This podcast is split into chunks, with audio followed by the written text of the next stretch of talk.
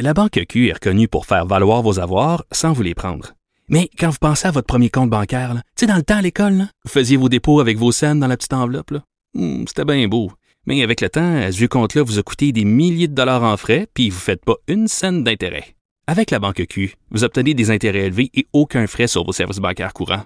Autrement dit, ça fait pas mal plus de scènes dans votre enveloppe, ça. Banque Q. Faites valoir vos avoirs. Visitez banqueq.ca pour en savoir plus. Cube Radio.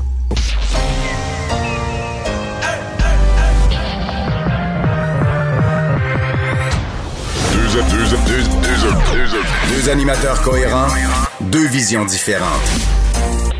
Une seule émission, pas comme les autres. Mario Dumont et Vincent Dessureau. Cube, Cube Radio. Bonjour tout le monde, bon vendredi. On va passer ensemble les deux heures qui viennent. Euh, on a bien des belles choses à vous euh, présenter. Résumer une journée quand même bien remplie en actualité. Vincent, bonjour. Salut Mario. Notamment une journée où on a enfin su dans le détail qu'est-ce qui va arriver pour les retours de voyage et quand. Oui, et c'est le 22 février. Alors, à mon avis, il y en a qui, euh, qui disent bon, on a encore un peu de temps. On... Ben, à mon avis, il y en a qui vont être frustrés dans l'autre sens aussi, c'est-à-dire qu'il y en a qui reviennent En qui sont, qui sont revenus de Floride vite vite vite genre cette semaine puis qui vont se dire ben voyons, on aurait passé 10 jours de plus. Tu as tout à fait raison. Euh, 22 février, donc, euh, les voyageurs non essentiels qui arrivent au pays par avion, qui devront le respecter ces nouvelles mesures. Euh, donc, euh, faire un test euh, PCR et en attendant le résultat, ben, doivent être à l'hôtel en quarantaine pour des frais. On sait d'environ 2000 dollars, mais ça, ça va dépendre parce qu'on va choisir un hôtel euh, au préalable. Alors, on aura une liste, puis ça va dépendre si vous êtes plusieurs dans la. Il y avait même un point, une hypothèse de. On pourrait choisir, là, tu pourrais peut-être avoir des plus beaux Certains hôtels, t'aurais des prix. Là, dire, le prix du test puis le prix de tout ce qui est fourni par le gouvernement serait égal, mais selon l'hôtel, t'aurais des prix différenciés. Il y en aura, on aura peut-être un catalogue. Alors, on verra quatre aéroports, donc ceux de Montréal, Toronto, Vancouver et Calgary, qui vont recevoir ces arrivées internationales. On va rejoindre tout de suite euh, Paul Larocque et l'équipe de 100% Nouvelles. 15h30, c'est le moment de joindre Mario Dumont en direct dans son studio de Cube Radio. Salut Mario, salutations à tes auditeurs et Bonjour. auditrices euh, également. Mario, euh, euh, donc ça va finalement entrer en vigueur le 22 février, ces, ces mesures de contrôle des voyageurs. Euh, Mario, bon, euh, trois semaines, il, a- il aura fallu trois semaines entre le moment où on a annoncé ça et que ça entre en vigueur. De manière sarcastique, Mario, est-ce que tu crois que les variants ont attendu trois semaines, évidemment, on a attendu Ouais. au 22 février avant d'entrer au pays? Mais tu sais que ces trois semaines-là sont pas les plus graves parce qu'à mon avis, depuis que M. Trudeau l'a annoncé, même si la mise en place aura pris trois semaines, comme le message était passé, euh, je pense qu'il y, a- quand même beaucoup de gens qui ont annulé leur voyage. C'est peut-être les trois semaines précédentes où on a, même les six semaines précédentes où on a réfléchi, regardé, analysé, on s'est posé des questions sur les voyageurs qui sont probablement plus graves parce que j'ai quand même l'impression que depuis que M. Trudeau l'a annoncé, il y a eu un impact direct sur la prise de décision de voyager, l'achat ou la demande de remboursement de, voyage. Pour le reste, la mesure, elle semble correcte. Une fois implantée, elle semble bien, bien correcte. C'est vraiment le moment de l'implantation euh, qui, est en, qui est en cause. Et euh, bon, euh, est-ce que le, gouvernement fédéral, à partir de là, euh, va, va maintenir ça pendant, on semble être clair au moins jusqu'au 30 avril, euh, peut-être plus longtemps, on verra de quoi les, les choses vont avoir l'air rendues là.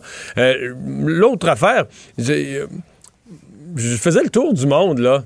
Tu sais, nous, on a, on a discuté de ça, on a placoté de ça. C'est quand même étonnant le nombre de pays, Paul, où c'est comme ça depuis longtemps. Depuis, la pandémie, même dans certains pays, euh, ceux qui ont réussi à ramener le nombre de cas presque à zéro euh, depuis des mois et des mois, depuis le début de la pandémie, et pas des trois jours à l'hôtel, bien des endroits que c'est c'est pas compliqué. Tu arrives dans le pays, c'est 14 jours à l'hôtel. C'est-à-dire qu'il y a un principe général très clair, un vrai principe de quarantaine. Si tu reviens de voyage, tu peux pas être en contact avec personne dans le pays. Pas plus long que ça. Tu reviens de voyage, il y a un risque que tu ramènes la COVID avec toi. Tu ne seras pas en contact avec aucune personne dans le pays pour ne pas la transmettre. Alors, c'est pas. M. Trudeau disait qu'on avait les règles les plus évoluées, les plus sévères, puis on les rendait encore plus sévères. Non, on a des règles qui sont. euh, c'est pas partout comme ça, mais c'est rien de rare dans le monde, là. Donc, Mario, avis aux snowbirds qui nous écoutent. Vous avez jusqu'au 22 février, si vous voulez, vous éviter ces, ces, ces mesures-là, parce que c'est un peu ça qui est paradoxal aussi. On donne le signal aux gens, euh, vous pouvez échapper à ça, et avec les risques que, que ça comporte. Mario, euh, l'autre élément, évidemment, on en parle à chaque jour, le scandale du manoir Liverpool. Bon, euh, hier, avec ce qu'a dit le premier ministre, on a compris que M. Dubé, à, à, la tête de la vaccination, son rôle à la présidence du CIS, quand, quand il, il disait qu'il n'était pas au courant et quand il a appris, il a déclenché une enquête. Ça ne satisfait pas le premier ministre. Aujourd'hui, le ministre de la Santé a été interrogé par la journaliste du Devoir à, Québec. il semble-t-il qu'il réitère sa confiance euh, à, M. Dubé. Mais là, les partis d'opposition sont partis après lui euh, parce que ça ne se limite pas euh, au scandale sanitaire comme tel, à la maltraitance, mais aussi l'octroi de contrats qui était, semble-t-il, irrégulier à, ces propriétaires là, qui, font maintenant l'objet de, de ces enquêtes-là. Mario, oui. Qu'est-ce qui va se passer avec ça, crois-tu?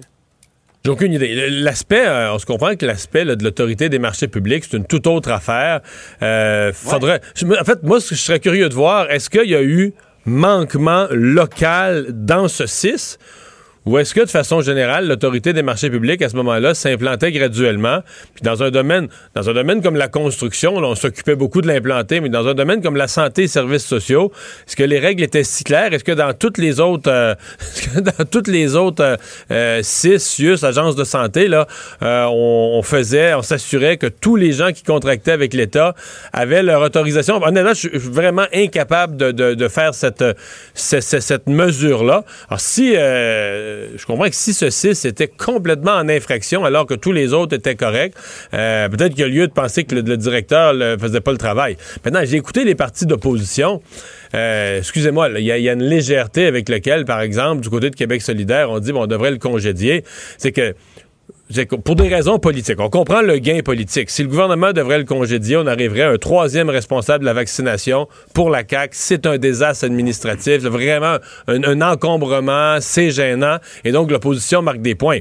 Maintenant, on accepte que tous les citoyens du Québec vont être perdants sur le plan de la vaccination. On dit que Québec solidaire dit, moi, pour gagner des, points politiques, faire une jambette, je suis prêt. Et, ça, moi, honnêtement, euh, la seule chose qu'on ne sait pas, Peut-être que François Legault et Christian Dubé sont pas satisfaits de la campagne de vaccination. Peut-être. Puis là, à ce moment-là, c'est ça, on va prendre le prétexte, mais on va dire on va en trouver un autre. Mais si la campagne de vaccination va bien, excusez-moi, là, ce qui s'est passé au 6 euh, Chaudière-Appalaches en 2017, on réglera ça autrement, mais si la campagne de vaccination si moi je suis premier ministre, la campagne de vaccination, je suis satisfait, hey, je touche pas à ça. C'est plus important que tout le reste. La campagne de vaccination, c'est arrêter la pandémie, c'est repartir les commerces à fonctionner, c'est repartir la vie normale.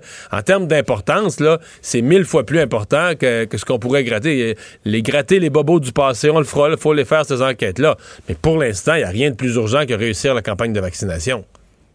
Mais en même temps, quand ce premier ministre là, euh, prône l'imputabilité, que finalement qu'il y a des gens en, autorité soient responsables de ce qui se passe sous, le, sous leur service, c'est un, un, cas d'espèce. Mais pour l'immédiat, je le rendrais surtout imputable de la campagne de vaccination, puis que ça marche, puis que ça vaccine. OK. Éteins, éteins le feu, là, puis on verra pour le reste. Ben c'est ce que tu dis. OK. Mario, on se parlait de la, cohérence du, message du gouvernement à quelques reprises au printemps. C'est normal. tous les gouvernements partout sur la planète apprenaient, au fond, à gérer une pandémie. Mais je veux revenir à ça parce que j'en parlais avec le, docteur Gaston Dossard que tu reçois souvent à, mm-hmm. ton émission.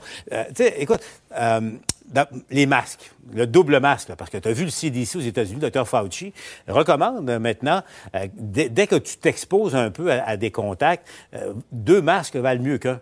Alors, un masque de procédure et par-dessus, tu mets, tu mets un, masque en, tissu, un couvre-visage euh, en tissu. Hier, au point de presse, Christian Dubé arrive avec deux masques. Horacio Arruda à côté avec un, seul masque. Et là, bon, on ne sait pas trop. Euh, M. Dubé, lui, c'est une base personnelle. Euh, il se protège plus que moins. Horacio Arruda, pas préparé à répondre à la question encore une fois. Je me dis, dans, le doute, pourquoi ne pas dire, suggérer aux Québécois, ceux que, dès que vous avez un doute ou vous risquez d'être en contact là, avec des gens. Transport en commun, par exemple, Pourquoi vous ne porteriez pas deux masques? Il me semble que c'est un principe de précaution, tu penses pas? Oui, on pourrait le dire comme ça. C'est juste que la santé publique ne peut pas faire de demi-recommandation. Soit on le recommande, sincèrement, euh, autant euh, je, comprends qu'individuellement, moi je pense que pour l'instant, c'est un choix individuel. J'ai l'impression qu'ils sont lancés à tout le monde demain matin qu'il faut mettre deux masques. Là vraiment une révolte. Les gens sont les gens sont écœurés de tout. T'as déjà une partie des gens qui sont tannés du masque. T'es pas plus avancé si tout le monde se met à chialer contre ça. Donc euh, que Christian Dubé le fasse. Effectivement, les Américains s'en vont dans ce sens-là. on avait commencé à le voir là, sur le bord des lignes dans la NFL, puis tout ça.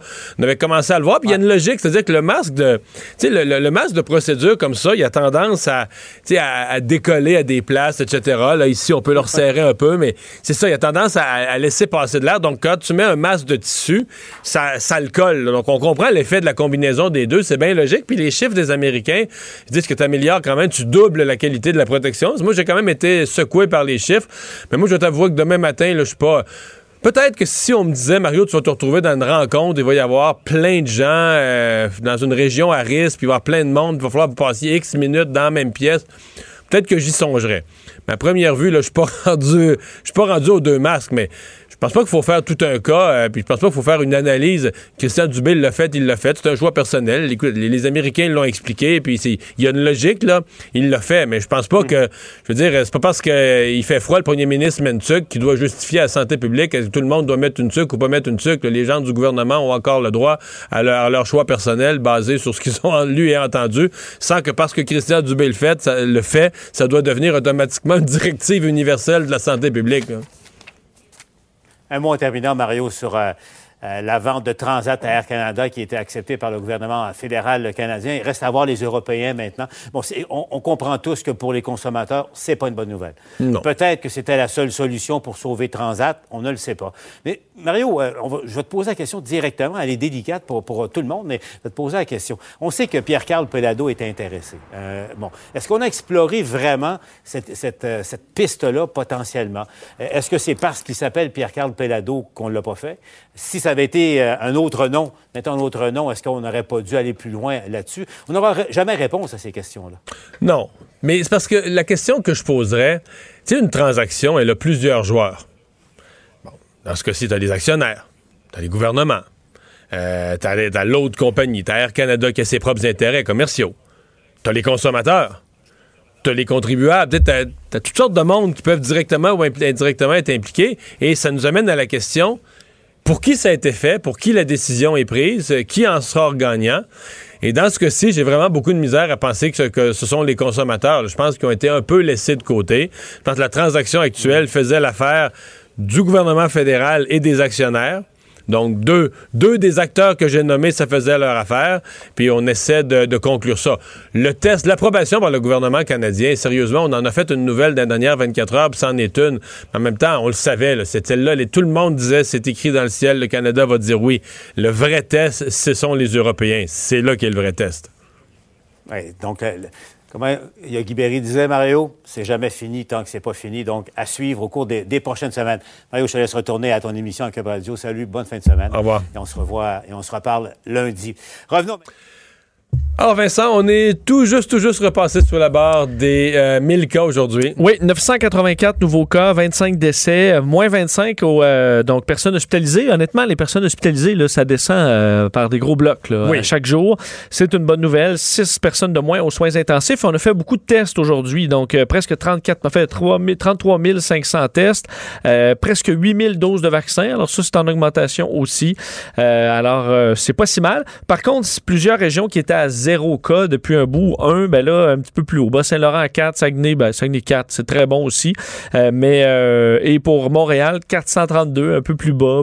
L'Outaouais, 7, Abitibi-Témiscamingue, 4, la Côte-Nord, aucun cas aujourd'hui. Et euh, la Montérégie, là, toujours touchée à 137 euh, nouveaux cas. Laval, 103. Ça reste Grand Montréal qui représente là, toujours plus de la moitié des. Quand on l'additionne, plus de la moitié des, euh, des cas. Tout à fait. Euh, Il y a eu euh, panne euh, majeure euh, chez Vidéotron. Ça semble assez largement rétabli, sinon Oui. complètement. Euh, oui, on n'a pas encore le, bon, le détail à savoir est-ce que c'est complètement rétabli, mais effectivement, depuis euh, une heure à peu près, euh, c'est revenu à peu près partout. Euh, c'est notre cas ici où on a été effectivement dans cette, euh, dans cette panne. Il faut dire qu'il y a des gens en télétravail, euh, des gens qui sont à l'école à la maison, alors ça complique quand même les choses. Euh, ça montre quand même, ça arrive pas très souvent, hein, des pannes généralisées d'Internet. Ça faisait longtemps qu'on n'avait pas vu ça. Euh, pour une raison encore inconnue, on parle d'un problème technique évidemment majeur qui a touché les services Internet euh, Vidéotron. Alors, on attend plus de détails. On dit que plusieurs équipes travaillent évidemment là-dessus. Mais, euh, comme tu le disais, ça semble être rentré dans l'ordre très largement un peu partout à travers la province. Quarantaine à l'hôtel, donc c'est annoncé ce matin. Ça va être effectif à partir du 22 février. Mais M. Trudeau, son autre nouvelle, c'était l'approvisionnement en vaccins. Euh, encore là, il y a beaucoup de chiffres qui sont donnés. Euh, il y en a qui sont plus clairs que d'autres, mais bon, il y a, d'autres acquisitions pour d'ici septembre. Ça, oui, clair. effectivement, des fois, c'est dur bon, de, de tout voir ce qui est une bonne nouvelle ou ce qui est du nouveau ou ce qui ne l'est pas. Ce qui est nouveau, bon, 4 millions de doses qui ont été, en fait, en euh, commandé euh, de plus euh, du vaccin Moderna qui devrait arriver durant l'été. Alors ça, ça a été annoncé aujourd'hui. Et on aura donc des doses quand même pas mal dans les prochains trimestres. 4 millions de doses attendues d'ici le 31 mars. Pfizer livrera presque 11 millions de doses au deuxième trimestre, donc d'ici la fin juin. Un total de 40 millions avant la fin septembre. au total, donc, ça amène pour, avec cette augmentation, vaccin Pfizer, BioNTech et Moderna à 80 4 millions de vaccins qui devraient arriver euh, avant l'automne. Pour ce qui est du vaccin AstraZeneca, qui est attendu aussi, dont Santé Canada n'a pas encore euh, approuvé, euh, ils n'arriveront pas de l'Inde. On a beaucoup parlé de l'Inde. Pour l'instant, ça n'arrivera pas de l'Inde, mais de la Corée du Sud avec COVAX, alors ce fameux plan international, puis des États-Unis au deuxième et au, troisième trimestre. C'est ce qu'on annonçait au ministère de l'Approvisionnement. Ce matin, en entendant ça, tu dis la confusion est, jamais, est, juste plus grande parce que je pense pas que le premier ministre maudit en Inde a inventé ça, là.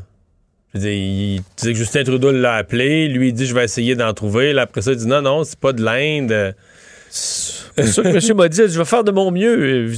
Peut-être. Euh, ouais, mais c'est ça. Mais lui, euh, je pense pas qu'il a inventé ça pour embarrasser Justin Trudeau. Je pense que Justin Trudeau l'a vraiment appelé. C'est juste que on a, on sait vraiment, vraiment, vraiment rien de ce qui se passe. Euh, de ce qui se passe dans l'approvisionnement. Tout à fait. On sait que ça brasse, puis que le premier ministre est, est nerveux, puis veut nous trouver des vaccins. Là. Euh, mais ce qu'il a répété, c'est que on, va, on va être vacciné. Tout ça avant septembre, ça, il l'a tenu quand même tout au long des hauts et des bas. Euh, et euh, on en aura plus avec AstraZeneca. Et on faisait référence aussi à Johnson Johnson. On attend l'approbation, l'approbation. Alors, dans les mois à venir, on pourrait ajouter ça. Et là, on a dans toutes ces bonnes nouvelles, certains observateurs considèrent qu'il a noyé, mais c'est pour ça que je dis que c'est pas clair, qu'il a noyé le fait que il n'y a pas de garantie de Moderna. Tu sais, les vaccins qu'on devait avoir d'ici le 31 mars, il n'a pas répété les garanties de Moderna. Parce que Moderna nous livre moins à chaque deux semaines. Moderna livre aux deux semaines. Puis là, les deux derniers deux semaines, ils nous ont livré moins. Puis dans ces chiffres de ce matin, il n'a pas confirmé la, certitude des approvisionnements de Moderna. Est-ce qu'il en manquerait là? Ou est-ce qu'on a juste pas, peut-être qu'on a juste pas les garanties chez Moderna? Peut-être qu'en tout cas. Peut-être en attente. Hmm. Mais ça montre quand même si on est capable de tenir ce qu'on a de Moderna et Pfizer d'ici euh, au moins d'ici septembre et que là on ajoute Johnson Johnson et AstraZeneca et que là on n'a pas encore de détails euh, combien de doses sont attendues ça à un moment donné on va avoir ces chiffres là je comprends que c'est pas approuvé par Santé Canada mais les commandes les contrats ils sont signés alors euh, cette information là va quand même nous dire beaucoup est-ce qu'on va pouvoir devancer cette date là c'est juste que j'essaie de voir. Euh, les Américains, aujourd'hui, ont dit, euh, docteur, euh, pas le docteur Fauci, mais le président Biden lui-même, ça va aller en juillet. Là. Il y avait un espoir de vacciner tout le monde en juin, ça va aller plus mi-juillet, fin juillet. Les Américains, présentement, depuis quelques semaines, vaccinent dans des stades. Ils vaccinent dans des stades. Je sais qu'ils sont plus nombreux, en population, ils sont plus nombreux que nous les autres. Les pharmacies commencent aujourd'hui. Les pharmacies. Là, aujourd'hui, c'est 600 pharmacies. Puis ça 6500. Mais ça, se peut-tu que ça va être déployé au complet dans 2-3 semaines, les 6500? Ben, on veut atteindre 40 000 non, oui, pharmacies. Ça. Euh, ouais. fait que tout ça pour dire que nous, présentement, on vaccine pas. On, va, on dit qu'on va commencer dans deux semaines, là, le rythme va s'accélérer, puis tout ça c'est difficile de penser qu'on va finir quasiment en même temps que les autres. Là. Bon, mais nous, on est meilleur on que partout ailleurs. Ouais. Ça doit être ça. Euh, parlant de vaccins et puis de doses, euh, la France qui vient de prendre une décision. Tous les moyens sont bons pour économiser des doses et entre autres, on pourrait en économiser une pour les gens qui ont déjà eu la COVID. Oui, il faut dire qu'en France, c'est quand même beaucoup de monde. Euh, ils ont goûté quand même sérieusement la France. Alors, l'idée de donner une seule dose, des vaccins à deux doses, évidemment, ben, une seule dose aussi au vaccin, une dose, vous comprenez, mais une seule dose euh, lorsque la personne a eu la COVID. On considère donc du côté de, les hautes, de la haute autorité de santé qu'une personne qui a eu la COVID a déjà une certaine protection immunitaire et une mémoire immunitaire. Alors, au moment du déclin de la protection, parce qu'on se dit une personne ne rattrapera pas la COVID pendant quelques mois au minimum, euh, donc après trois à six mois, euh, de la maladie, on donnerait une dose du vaccin à deux doses et ça suffirait à redonner. Donc, quelqu'un qui l'aurait eu dans la première, première vague en mars, ça serait plus bon. Ben là, ben, ça dépend parce qu'on espère que ce soit quand même assez loin, mais on dit l'idéal, c'est à peu près six mois. Alors, ça, ça t'en met quand même pas mal. J'avoue que la première vague, c'est une bonne question à poser. Est-ce que là, quand t'es à un an, Mettons qu'ils vaccinent en mars, avril, mai, ça veut dire qu'il y a bien des gens qui vont l'avoir eu il y a un an. Oui, honnêtement, je ne sais pas si. Parce qu'on dit là, c'est ça, trois. Euh, faut attendre au-delà de trois. On dit au-delà de trois mois. Donc un an, euh, c'est au-delà de trois mois. Bon, euh, alors on, on Mais c'est une économie de doses quand même appréciable. Ben oui, c'est ça. C'est intéressant dans la mesure où on est en pénurie. Si tu as plein de vaccins, c'était mieux de donner les deux doses, à mon avis. Mais dans un contexte de pénurie, tu sauves quand même beaucoup de doses. Alors c'est intéressant. Le gouvernement français n'a pas encore pris la décision s'ils allaient écouter la haute autorité de santé. En gros, c'est la santé publique là-bas. Généralement, le gouvernement français suit les recommandations, les avis. Euh, est-ce qu'ils vont le faire? Dans ce cas-là? On verra. C'est que deux études, une américaine et une italienne, euh, toujours pas vérifiées par des pairs, mais qui semblent être assez fiables, montrant que oui, une personne qui a eu la COVID a une certaine protection et avec une seule dose de Pfizer Moderna, on, se retrouve à, euh, compléter la protection. C'est, j'ai l'impression que c'est inévitable qu'il y a d'autres pays qui vont imiter ça. Si la France va de l'avant avec oui. ça. Mais ce que j'imagine, moi, tu vois-tu toi les points de presse où on dit ben là, tous les pays le pourquoi pas nous? Puis là, ben, on fait les vérifications, puis... Euh, il me semble que je vois ça. T'es déjà rendu, tout ça, ça va être la mi-mars, là, qu'on va être rendu là, nous autres au Québec. Là. Ouais. Là, le docteur Arruda va faire une réponse, on comprendra pas trop ce qu'il dit. J'ai l'impression que je vois ça venir un peu. On voit que la France, du moins, il traîne pas trop. Bon, le débat, on l'a mentionné tout à l'heure, sur le deuxième masque qui a fait son, apparition au Québec alors que le ministre de la Santé s'est présenté publiquement avec un deuxième masque. Toi, ça te dit quoi? Ben moi, en fait, j'avais pas de problème à ce qu'il emporte. On l'a vu effectivement aux États-Unis, c'est un débat qui a lieu. Beaucoup de politiciens, euh, même euh, j'écoute les débats au Sénat et beaucoup portent le, double masque euh, parce que ça aide selon certains. on le voit de plus en plus. C'est pour ça, on le voit de plus en plus. Moi, que Christian Dubé le porte, je pense pas qu'il y ait de contre-indication. et ça a fait réagir, vous en parliez tantôt au niveau politique. le docteur Arruda pourrait faire son sketch, tu sais, de quand t'enlèves mal le masque. Il nous faisait, quand il voulait pas qu'on porte le masque, il nous faisait un sketch. On allait, on allait se le passer des yeux, des, doigts des yeux. oui, il pourrait faire le. Avec deux masques. Oui, il pourrait s'amuser à faire le clown avec ça, mais euh, je pense pas. Euh, Christian Dubé, donc, qui, qui oui, l'a porté, tout simplement. Euh, D'ailleurs, on vous le dit, ça a été dénoncé par le Parti québécois. Gabriel Nadeau-Dubois, lui, au Québec solidaire, a dit que c'était mais c'est mon avis, le Parti québécois, c'est ridiculisé, là. Mais en fait, parce qu'il y avait une grosse affaire, que c'était un marketing, peut-être, puis c'était C'est une mise en scène. Mais c'était pas clair, mais c'est pas clair. Parce que c'est pas, pas clair. C'est pas un avis pas de une recommandation. C'est pas un avis de la santé publique, mais le ministre a le droit de faire ça. Il n'y a pas une contre-indication à porter deux masques non, non, plus. Alors, c'est pas. J'ai trouvé, ben, que, trouvé que Gabriel Nadeau-Dubois avait réagi de façon très mature en disant bon, ben. Effectivement, en fait, il disait tout simplement je pense que c'est un bel exemple qu'a montré le ministre de la Santé. Là, il n'y a pas, euh, pas sauter nécessairement sur tous les. Euh, non, mais moi, moi quand j'entends, quand j'ai commencé à entendre parler de ça, deux masques, j'avoue que j'étais. Ouais. ouais. moi aussi, je, ne suis pas encore rendu là. Euh, non. Mais après, après avoir vu les chiffres, les, données scientifiques d'une étude quand même aux États-Unis majeure, puis vraiment sur des. Les, les aérosols. Là, tu dis, OK, si j'avais, mettons que tu me disais, il faut vraiment que tu ailles te placer dans une salle, voir plein de monde Peut-être que je me laisserais convaincre de dire ben, pour cette, pour cette fois-là. Puis Nima, Nima Machouf, c'est exactement ce qu'elle disait d'ailleurs ce matin euh, en entrevue à LCN. C'est exactement ça. Si, si vous avez allé, si vous allez croiser quelqu'un dans un commerce pendant deux secondes, là, c'est peut-être pas nécessaire. Mais si vous vous retrouvez dans une position plus à risque, avec des gens plus longtemps dans la même pièce. Oui, là, ça peut faire un effet. Il y a aussi, c'est qu'il y, y, a des masques. Euh, très différents. Il y en a que deux mauvais masques, ça équivaut pas à un bon masque nécessairement. je pense que dans le deux masques, l'idée, c'est qu'en dessous, t'as le masque médical, le masque de, De procédure, procédure. plate, là. Et l'autre est en tissu, il va, va vraiment épouser, euh, fa- faire que le masque de procédure va vraiment épouser la- le visage, ce qui est une bonne recommandation. Euh, Nima Machouf, d'ailleurs, disait sur, sur les ondes de LCN, elle disait, essayez de souffler une bougie avec votre masque. Euh, si la bougie s'éteint, ça va pas, là. Alors là, c'est mieux dans... bonne- ça, alors, si elle s'éteint pas, ben, vous savez que vous avez une bonne Mais protection. parce qu'avec le masque de procédure, si tu souffles, probablement que la bougie s'éteindra pas.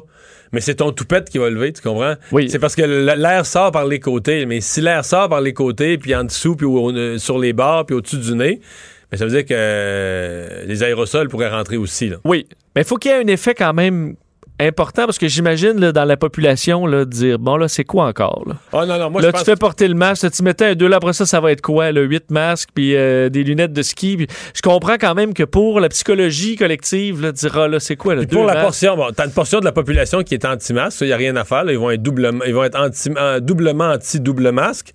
Mais pour ceux qui sont comme juste sur le bord de dire maudit masque, c'est étonnant, j'ai oublié mon masque, l'autre jour j'allais à l'épicerie, puis je l'avais laissé à la maison. j'ai oublié mon deuxième masque Ah ouais. là. Là, eux, là, t'es échappes. Là, à mon avis, il y a un point d'opinion publique où tu vas, tu vas être contre-productif. c'est ça si la différence est 1%, euh, je pense pas mais euh, on verra ce que les études confirment ou non Forte demande euh, pour des chalets, pour des locations, je devrais dire illégales de chalets. Ouais, et d'ailleurs, euh, les, les gens qui louent des chalets, là, euh, selon plusieurs, ils ont plus de demandes illégales que de demandes légales pour, entre autres, la semaine de relâche qui en inquiète beaucoup. Euh, entre autres, dans un, bon, un, article de TVA Nouvelle, on peut lire que euh, plusieurs d'entre eux disent avoir toutes sortes d'appels d'un des gens qui ont euh, qui veulent louer pour un groupe de collègues, des groupes de collègues de travail, t'appelles pour réserver.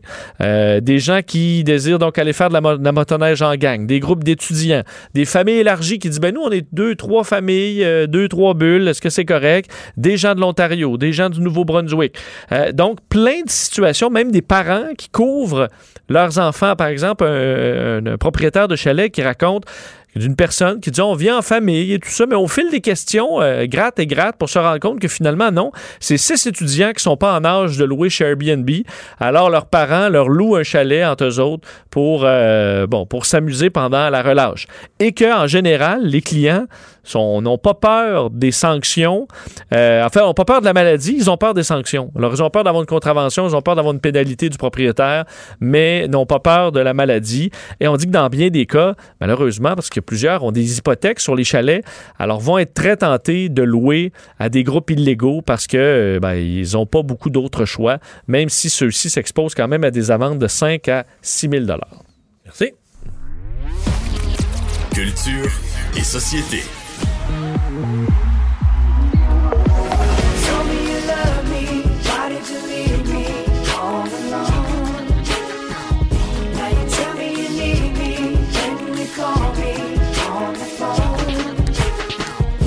Bonjour Anaïs. Bonjour, Il messieurs. faut revenir sur un sujet d'hier. Ben là, Britney Spears, écoutez, j'ai pas le choix d'en parler. Son documentaire Framing Britney Spears qui ne cesse de faire parler. Et dans ce documentaire, bon, s'en est parlé, vous et moi, hier.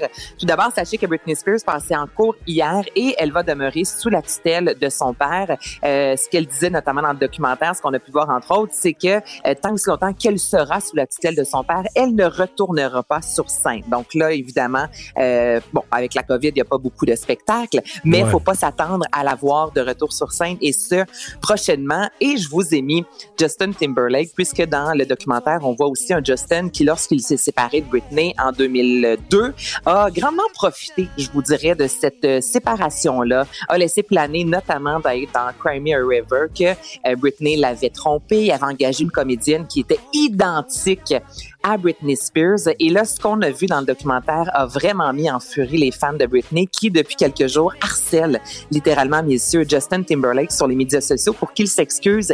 Et il l'a fait aujourd'hui, notamment sur Instagram. Donc, il s'est excusé à Britney Spears et il s'est excusé aussi. euh, en fait, je vous rappelle qu'en 2004, au Super Bowl, il y a une certaine Janet Jackson hein, qui re- s'est retrouvée euh, presque seins nus euh, sur la scène et il s'est Wow, aussi wow, excusé. wow, wow, wow, presque seins nus. Là. Ben, Hey, moi, je pense que je Ben- l'ai jamais vu. tu l'as jamais, babe. Non, non, mais Mario, j'ai vu la scène juste 100 pas le fois. mamelon, mais on voyait le sein, là. Ben, il y avait euh, quelque Fraction- chose de couvre. euh, Une fraction de seconde. Et ça, c'est le plus gros scandale puritain niaiseux. Hey, S'il y a juste les Américains, ça serait arrivé en Europe, au Québec, tout ça, on aurait dit, on aurait dit ah. Ah, ben, Ouais. Mais ben, c'était pas contre, je veux dire, on s'entend, des- c'était c'était pas contre le gré Non, mais si t'écoutais les là. Américains le lendemain, t'avais l'impression là, que tu avais mis, tu avais vu les deux seins pendant quatre minutes, puis qu'elles avaient Ah, oui, oui, qu'elles passé, dans, qu'elles avaient passé d'en face de tous les joueurs du Super Bowl et tout ça. Non, mais ça. mais écoute, tu revoyais l'image, tu dis, OK, je, je vous excuse. Peux-tu la mettre au, peux-tu la mettre au ralenti? Peux-tu faire pause? Vous voyez rien en tout, là, c'est le cas. Ah non, non, mais t'as raison, ça a été une fraction de seconde. Hey, il y avait un des deux joke, seins, là. on voyait quand même le galbe, mais le, le mamelon en soi était caché. Mais bref, Justin Timberlake s'est aussi excusé à Janet Jackson et ce qu'il a écrit, c'est « Je suis profondément désolé pour toutes les fois où son comportement a contribué au problème et tous les fois où il n'a pas pris la parole et a laissé passer ça parce que euh, lorsque Janet a eu son simili-sein à l'air pendant une seconde, sociaux, les médias tout court s'en seront pris à elle disant que ça avait aucun bon sens. Mais Justin était sur scène. Justin Timberlake avait arraché une partie de son soutien-gorge et lui, on l'a littéralement laissé tranquille. Donc, on lui a demandé de s'excuser parce qu'il était avec elle. On aurait dû s'en prendre aussi à Justin Timberlake. Donc là, il est sorti dans les médias aujourd'hui et je vais faire mieux à l'avenir pour que des situations comme ça ne se reproduisent plus. Mais c'est excusé juste à Britney ou les deux? Parce que Janet, c'est une Janet vieille Jackson excuse. ou- aussi. OK, À ça fait un petit bout de temps, là. Oui, c'est sûr, mais là, Il dans vient la- des- en revenant sur Britney Spears, il y a des gens aussi qui ont ramené euh, Janet Il a Jackson. décidé de qui- clencher les, euh, les excuses là, pour les deux Ben, dernières décennies. Lui, son équipe de marketing ont clenché un gros message, mais il s'est excusé finalement de d'avoir euh, de, de- de ne pas avoir pris la défense soit de Britney Spears à l'époque ou de Janet Jackson, d'avoir resté dans son coin, d'avoir profité de cette visibilité-là au lieu de défendre ses pairs. Bon. Il va faire froid, Naïs, ce ce week-end. Et de toute façon, il y a le couvre-feu. Alors, on sera chez nous euh, devant le téléviseur probablement en fin de semaine. Et tu as des suggestions. Ben parce que mine de rien, c'est la Saint-Valentin. Hein, les gars, là, je, vous en- je vous rappelle ça, c'est ce dimanche, 14 février. On peut commander des restos, on encourage local. fait. Et C'est déjà fait. c'est déjà fait? Ben oui. Qu'est-ce qui est déjà fait, Mario? C'est déjà fait ma commande? Mais qu'est-ce que tu as commandé? C'est À, Saint-Bruno, c'est une surprise. C'est une surprise. Ah. Ah, c'est une surprise. Non, non, mais je veux dire, c'est déjà fait. Je suis pas allé le chercher depuis mercredi. C'est en train de sécher. Ouais, tes C'est en train de, en train sécher sur le comptoir, là. Je veux dire, c'est Donc, je me réservé. si le cadeau était acheté ou si la C'est réservé. Voilà les cadeaux, là, les cadeaux. Un bon souper maintenant, c'est correct, je pense. C'est Ben, correct? c'est c'est- Ben c'est un oui. très beau cadeau, un bon souper. Bon, Effectivement, toi. Vincent? Ça Oui, le quoi souper est commandé, mais il n'y a pas de cadeau, là. Il n'y a pas de cadeau prévu, là. À moins que tu me mettes de la pression, là. Mais euh, non. À moins que tu l'humilies publiquement, là. C'est ça. Les cadeaux, les petites boîtes de chocolat ou euh, toutou, là, euh, un peu moins. Ben non, un toutou, s'il vous plaît. Non, non. Une bonne bouteille, une bonne bouffe. bouffe. C'est ça, c'est on s'entend là-dessus. Donc, en fin de semaine pour la Saint-Valentin, il y a plusieurs événements ou des, du moins là, pour vous mettre dans l'ambiance. Donc, ce soir à 22h à Télé-Québec, on en parle depuis fort longtemps. Je vous rappelle que c'est le gros spectacle de Marie-Denise Pelletier, Joe Bocan et Marie-Carmen pour une histoire d'un soir. Donc, ça, c'est une belle façon de commencer la fin de semaine. On adore ce soir, trio. On aime ce Et trio-là. je vais regarder ça Euh, parce que moi, je suis encore déçu de ne pas être allé les voir avant la pandémie. Ouais, ça s'est couvert. Ben, ça a été arrêté assez euh, rapidement, mais je suis certaine, Mario, qu'au moment où on va pouvoir retourner voir des artistes sur scène, c'est sûr que les trois filles vont se retrouver. Ça a vraiment été, malgré le fait que ce fut très, très bref, ça a vraiment fonctionné et les fans ont tripé littéralement. Donc, regarde-le ce soir, puis t'iras les voir quand ce sera possible, comme beaucoup de Québécois. Il y a Glenn Tremblay ou c'est Glenn Tanguay plutôt, euh, c'est pas du tout la même, qui demain euh, va présenter sur live dans ton salon à 20h. Elle va reprendre les plus grands de ce monde, Céline Dion, Ginette Renaud, euh, Charles Aznavour. Donc, elle va laisser un peu, je vous dirais, le country de côté pour reprendre euh, des artistes qu'on aime beaucoup. Et il y a Jean-Pierre Ferland, ça, c'est ce dimanche pour la Saint-Valentin. Il va vous interpréter une de ses nouvelles chansons. C'est à 15 heures. C'est aussi live dans ton salon. Donc, c'est dans les émissions, dans les euh, spectacles plutôt à ne pas manquer. Et dans les émissions, ben, je vous rappelle que Star Academy débute ce dimanche. Patrick Huard, d'ailleurs, hier a fait l'annonce, je ne sais pas si vous avez vu passer ça à la tour, que la tour va déménager en fait à 19h dans cette case horaire-là, du lundi au jeudi contre finalement District 31. Et Star Academy sera diffusé à 19h30. Gros show également. euh, Oh, c'est un gros, soir, gros 30. changement d'orientation de dernière minute. hein? Ben oui, c'est écoute, ça a été annoncé hier, là, donc c'est vraiment euh, niveau marketing gros changement. Donc ce sera plutôt euh, la Hmm. tour qui va se battre contre District 31. Puis on s'est dit 19h30 pour Star Academy. Et deux petites nouvelles, euh, des choses qu'on a apprises au cours des dernières heures. Oh, que de bonnes nouvelles en ce qui a trait à Charlotte Cardin qui sortira officiellement son premier album le 9 avril prochain. Il y en a qui se disent, ben, son premier album, il me semble, on, la connaît quand même bien. Donc, elle nous a, offert deux EP, donc deux mini-albums, soit Big Boy en 2016, Man Girl en 2017 et le Phoenix, c'est le 9 avril. Et euh, ce matin, elle nous a offert sa plus récente chanson. Et dans les derniers mois, ça a beaucoup brassé avec Charlotte Cardin. On a le droit de plusieurs extraits, donc passive agressive. On a entendu Daddy, euh, il y a même pas un mois de ça. Et là, je vous fais entendre Meaningless, sa nouvelle. Hear the drum beating us, I'll forever surrender. I don't wanna live. I'm meaningless. C'est bon, comme toujours. J'aime ça. Moi, je- je- je- j'embarque à 100% Puis, quand on regarde juste Passive Aggressive et Daddy, ces deux chansons-là ont généré plus de 2,3 millions de vues sur YouTube. Donc, il y a vraiment un engouement qui ne s'essouffle pas en ce qui a trait à Charlotte Cardin. Donc, on met un gros X et déjà, les gens peuvent précommander l'album. Bon, ben, on va regarder, on va écouter ça. Hey, on a du, euh, on a du boulot en fin de semaine. Écoute, Tu nous as donné je- des devoirs?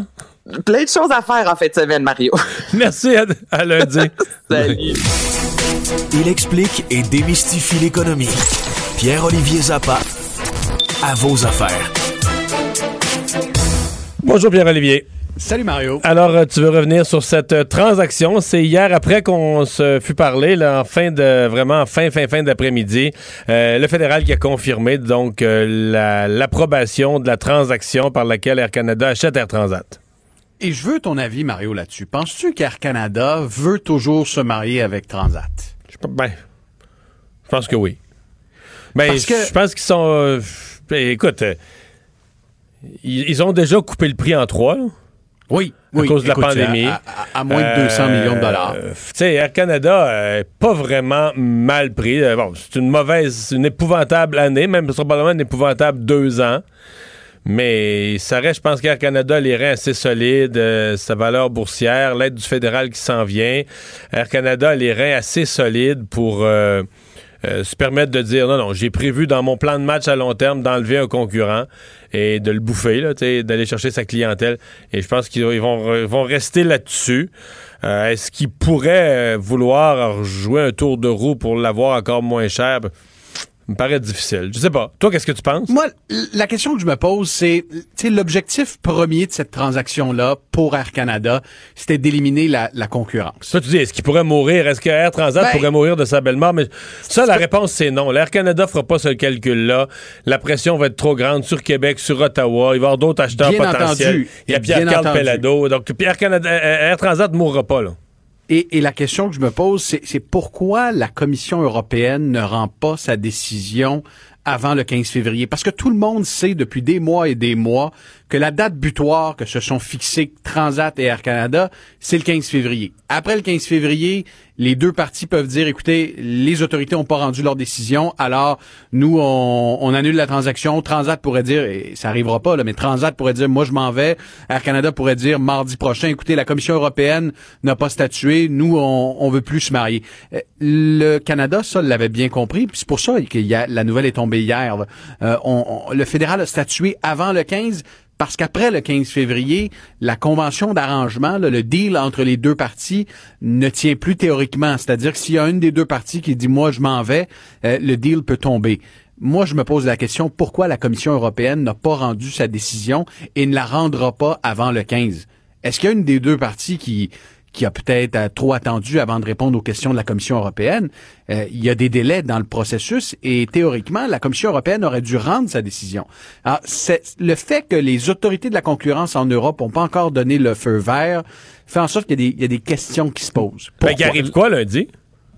Ben, à partir de lundi, la Commission européenne ne statuera pas. Là. Je parlais avec les dirigeants de Transat, ce qu'on me dit, euh, on ne s'attend pas à obtenir euh, une approbation ou un refus de la Commission européenne. Alors, à partir de lundi, ça veut dire que si Air Canada veut plus de Transat, ben, peut sortir du deal peut dire non, nous écoutez dans le dans la- la- l'arrangement qu'on a, la date butoir c'était le 15 février, il fallait avoir l'approbation du Canada et de l'Europe. On a seulement eu l'approbation du Canada, donc écoutez, malheureusement ça ne tient plus. C'est c'est ce qui est écrit noir sur blanc dans la convention d'arrangement. Donc, euh, moi, je me demande pourquoi pourquoi la Commission européenne tarde de temps?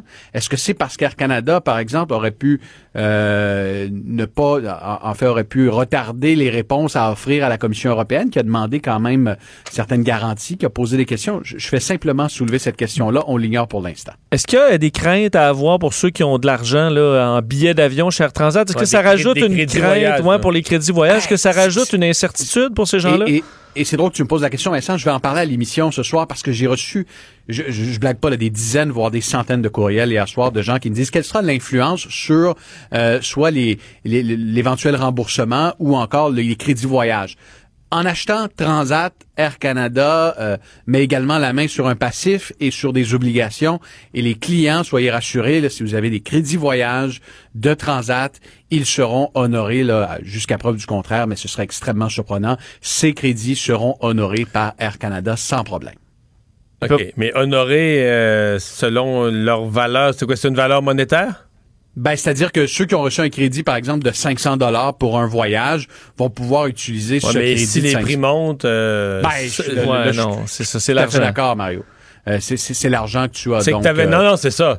Fait que tu sais, t'avais l'argent pour un. T'avais, on t'a remboursé un billet d'avion sur Paris. Oui. Mais si tu reviens au tarif d'Air Canada, tu vas avoir un demi-billet d'avion sur Paris. C'est un peu, euh, c'est un, un peu ça. Tu vas en avoir assez pour aller te faire vacciner à Cuba, par contre. Oui. Et les billets seront peut-être chers après. juste, tu vas te rendre juste en Islande, là. Tu te rendras pas à Paris. non, ça. Les billets vont peut-être être chers aussi au- à la reprise. là. Donc, ton, petit cin- ton billet de 600 il va en coûter 2000 peut-être dans bien des cas. Ouais, Euh, c'est ça.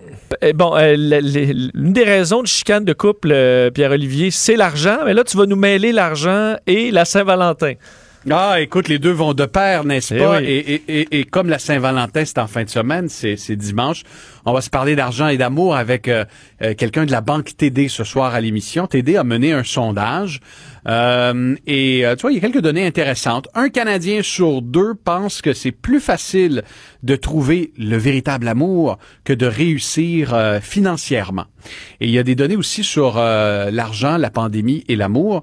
Par exemple, il y a, il y a quand même une forte proportion là, euh, autour de 55% des couples au Canada qui ont eu la difficulté à parler d'argent durant la pandémie. Tu sais, c'est pas facile quand un perd son emploi ou quand l'autre a moins d'heures, euh, quand le, le, le, le prix euh, de certains trucs coûte plus cher. Donc, il, y a, il, y a, il y a un malaise qui s'est installé entre entre plusieurs partenaires pendant la pandémie lorsque vient le temps de parler d'argent. Et il y a quand même 60% des couples aussi qui ont eu du mal à atteindre leurs objectifs euh, financiers. Alors, ce sont des données intéressantes et on va voir ben, comment on peut conjuguer réussite financière et, euh, et amour en ces temps de pandémie à ne pas manquer à 18h30. À vos affaires, on va regarder ça, écouter ça ici à Cube Radio. Salut Pierre-Olivier. Bon week-end à vous deux. Bye bye, bon week-end. On va parler au retour encore d'argent de la PCU. La Banque Q est reconnue pour faire valoir vos avoirs sans vous les prendre. Mais quand vous pensez à votre premier compte bancaire, tu sais, dans le temps à l'école, vous faisiez vos dépôts avec vos scènes dans la petite enveloppe.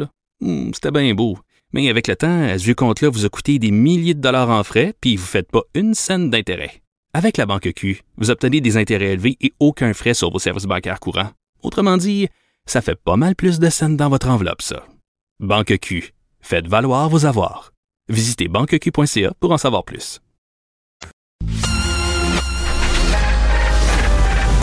Mario Dumont et Vincent Dessureau.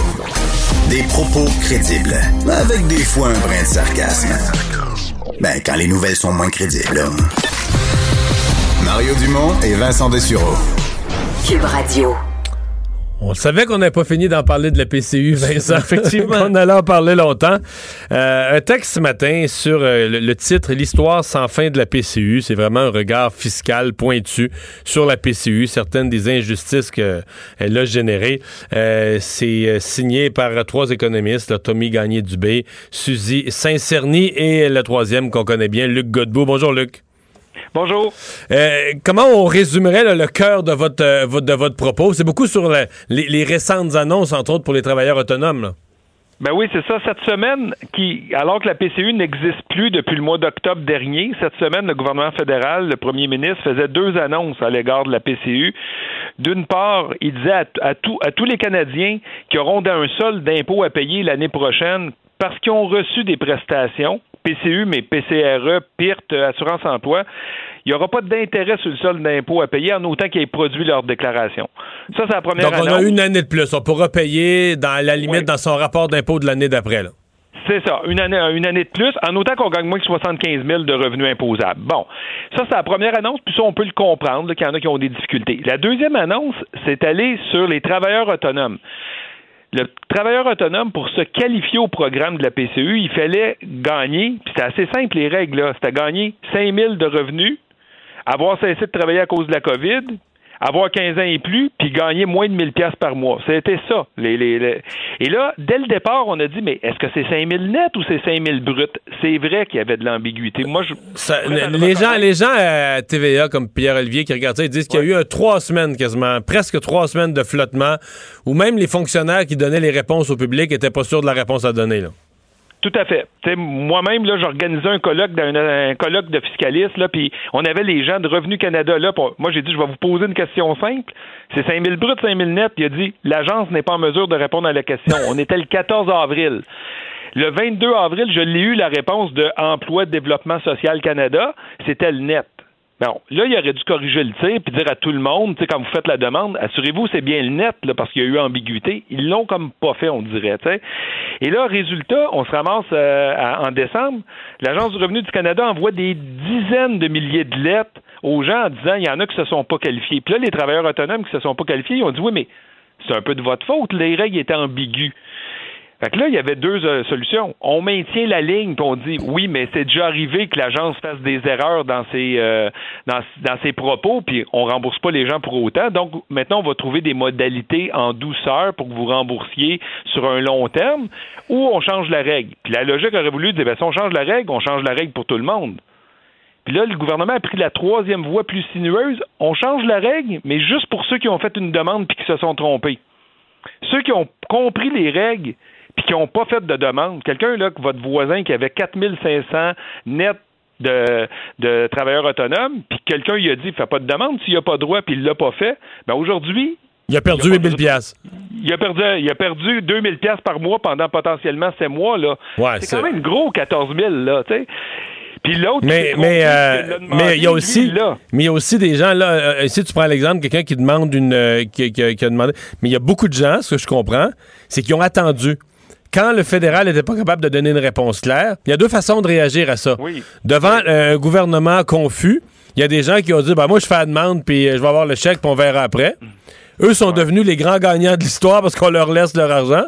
Alors que d'autres se sont dit, bon, mais là, si c'est pas clair, euh, je vais attendre. là, je ferai pas ma demande tout de suite. là. dans une semaine, deux semaines, trois semaines, le gouvernement devrait clarifier la règle. Alors, Il y a des gens qui ont fait ça, là, qui ont attendu que la règle soit clarifiée. Et donc, eux, euh, soit, sont soit plus prudents ou plus honnêtes, appelle ça comme tu veux, se sont fait dire finalement, ah ben non, on t'a pas le droit. L'ont jamais demandé, puis ont perdu l'argent. Puis là, aujourd'hui, il y a seulement ceux qui l'ont demandé parce qu'ils étaient dans l'erreur, qui n'auront pas remboursé, puis ceux qui avaient le droit, qui ne l'ont pas demandé, ils n'ont rien. Fait que nous, la proposition, malheureusement, c'est de dire par équité, on devra offrir à tous ceux qui se qualifient par ailleurs avec moins que 5 000, mais 5 000 bruts, d'avoir un mois pour faire une demande. Mais ça, M. Trudeau a dit c'est plus possible parce qu'il dit le programme est fermé. Tu peux plus faire de nouvelles demandes, le programme est fermé. Mais c'est possible de ne pas co- collecter l'argent pour euh, le- le- pour ceux qui, qui, qui se qualifiaient pas au programme. C'est comme une espèce de, de comment je dirais ça, là, deux poids deux mesures. Là. Fait que c'est ça qui est un peu qui est un peu dur à, à comprendre là-dedans. Puis ce que ça donne là. Quelqu'un qui fait des conseils, un conseiller fiscal, un conseiller financier, puis à qui vous la prochaine fois vous l'appelez puis vous dites ah les règles sont pas claires, je le demande-tu, je le demande pas? La seule réponse que tu peux dire c'est demande-les. Des fois que les règles changeraient en cours de route. Moi, je trouve que c'est ça qui est le pire. Moi, je trouve que c'est le message à la société, c'est le message aux conseillers financiers, aux fiscalistes, où normalement, le message du gouvernement devrait être, mais non, eh, soyez prudents, faites attention, là, faut que tu t'assures de, faut que tu t'assures de demander uniquement ce à quoi tu as droit. Et là, le gouvernement nous encourage à dire, hey, euh, pèse sur le crayon, demande-en, demande-en plus. Euh, au pire, s'ils sont, au pire, s'ils sont embrouillés au gouvernement, ils vont te le laisser, là. C'est tout un message, là. Moi, c'est ça que c'est ça que je trouve. Je pensais plus, je pensais que la PCU c'était derrière nous, qu'on n'en parlerait plus, qu'on dirait ça. Ben voici ce qui s'est passé. Mais il semble que c'est pour ça qu'on a appelé ça. C'est comme l'histoire sans fin. Il y a toujours des nouveaux chapitres qui s'ouvrent. Puis, puis là, on est rendu là, puis là, nous, on dit, ben dans le fond, ouvrez-en un autre, puis laissez un mois aux gens qui se seraient qualifiés d'avoir la chance de faire une demande, même si on est conscient qu'on va encore une fois pelleter des millions sur la dette en faisant ça. Ouais. Euh, sur la, la- la PCU, je me souviens d'un chiffre, c'est une étude précédente, je pense qu'elle avait été faite avec la, la, chaire de l'Université de Sherbrooke, sur, tu sais, généralement, mettons qu'un gouvernement a X milliards, tu t'as t'as une crise économique, t'as une perte de revenus, je sais pas, t'as 10 milliards à compenser dans ta société. Généralement, le gouvernement va en donner 9. En d'autres termes, on va dire, ben, tu sais, si la crise a quand même coûté quelque chose, on, on en donne 9 sur 10 pour que tout le monde puisse faire son épicerie et à manger. Est-ce que la PCU est pas le seul programme dans l'histoire Ouais. qui a compensé plus que la perte? C'est-à-dire que la société a perdu un certain pouvoir d'achat, un certain revenu, puis le gouvernement a compensé plus. Ben, il y a une bonne gang qui a été compensée, effectivement, qui a été surcompensée. Donc, on peut comprendre, là, euh, un travailleur euh, de 35 ans qui travaillait à temps plein, probablement qu'il gagnait plus que 500 pièces par semaine, puis la compensation était donc partielle. Par contre, tous les étudiants, tous les personnes âgées, tous les travailleurs autonomes, le travailleur autonome aujourd'hui, qui, qui s'était pas qualifié pour 5000 pièces net l'année précédente, là, qui se qualifie au programme, puis on y envoie 2000 pièces par mois pendant ces mois, pensez-vous qu'il n'y a pas un effet de richesse? L'année d'avant, il avait fait 5000 net ou 5000 bruts, puis là, on y envoie 14 000. Donc, c'est clair qu'il y a plein de gens qui ont été surcompensés et on le voit dans les statistiques macro du gouvernement, le revenu des ménages a augmenté durant la pandémie. C'est la première fois qu'on voit une récession où le revenu des ménages s'accroît. C'est entièrement, c'est entièrement les versements fédéraux de PCU et autres programmes du genre. Oui. Ben, à tous les étudiants qui gagnaient parce qu'ils étudiaient à temps plein au secondaire, puis tu, travailles un, vendredi puis un samedi matin, puis tu fais 100 dollars par semaine, ben tu te qualifiais au programme, puis là maintenant tu, étais cinq fois plus riche, tu gagnais 500 dollars par semaine. Fait que couvrir, couvrir le risque de perdre son emploi, c'est correct, mais habituellement, la couverture, c'est comme toute assurance, ben tu, tu perds 100, on te compense à 75, à 80, à 90, à 65, mais pas à, à 500 si tu perds 100. Le Canada est là pour nous. C'est ça la phrase de M. Trudeau. Le Canada est toujours là pour vous. hey, rassure-moi, ça, c'est tous ces paiements-là, ça a été fait avec les surplus qu'on avait à Ottawa. Dis-moi pas qu'on a emprunté pour payer ça. là. Ça se peut qu'on ait emprunté un petit peu. Là. On attend les derniers chiffres, mais ça se peut que l'année soit déficitaire. Merci, Luc. C'est beau, Au pas de quoi, revoir. au revoir. Luc Godbout. Pour les gens qui comprennent pas notre cynisme, c'est notre cynisme, je sais pas s'il en reste un au Canada. On va être en déficit de 400 milliards à la fin de l'année. La Banque Q est reconnue pour faire valoir vos avoirs sans vous les prendre. Mais quand vous pensez à votre premier compte bancaire, tu sais, dans le temps à l'école, là, vous faisiez vos dépôts avec vos scènes dans la petite enveloppe. là. Hmm, C'était bien beau. Mais avec le temps, à ce vieux compte-là vous a coûté des milliers de dollars en frais, puis vous ne faites pas une scène d'intérêt. Avec la Banque Q, vous obtenez des intérêts élevés et aucun frais sur vos services bancaires courants. Autrement dit, ça fait pas mal plus de scènes dans votre enveloppe, ça. Banque Q. Faites valoir vos avoirs. Visitez banqueq.ca pour en savoir plus. Mario Dumont et Vincent Dessureau. Joignez-vous à la discussion. Appelez ou textez le 187 Cube Radio 1877 827 2346. Alors Vincent, dans les nouvelles euh, aux États-Unis aujourd'hui, euh, c'est la réplique des avocats de Donald Trump, la défense du président. Oui, et euh, d'ailleurs, c'est terminé. On est rendu dans la période de questions maintenant. Alors, des sénateurs. En fait, c'était il y avait le droit à 16 heures, je me trompe Oui, 16 heures. Et Donc, ça a été. on- bref, là. On a fait ça dans la journée. Euh, je, je suppose qu'on avait tellement d'arguments, mais on pouvait les. les, les, les- c'était concis. succinct. C'était succinct, voilà. Alors, on est dans la période de questions en ce moment même. Euh, donc, euh, les sénateurs pouvaient envoyer des questions écrites.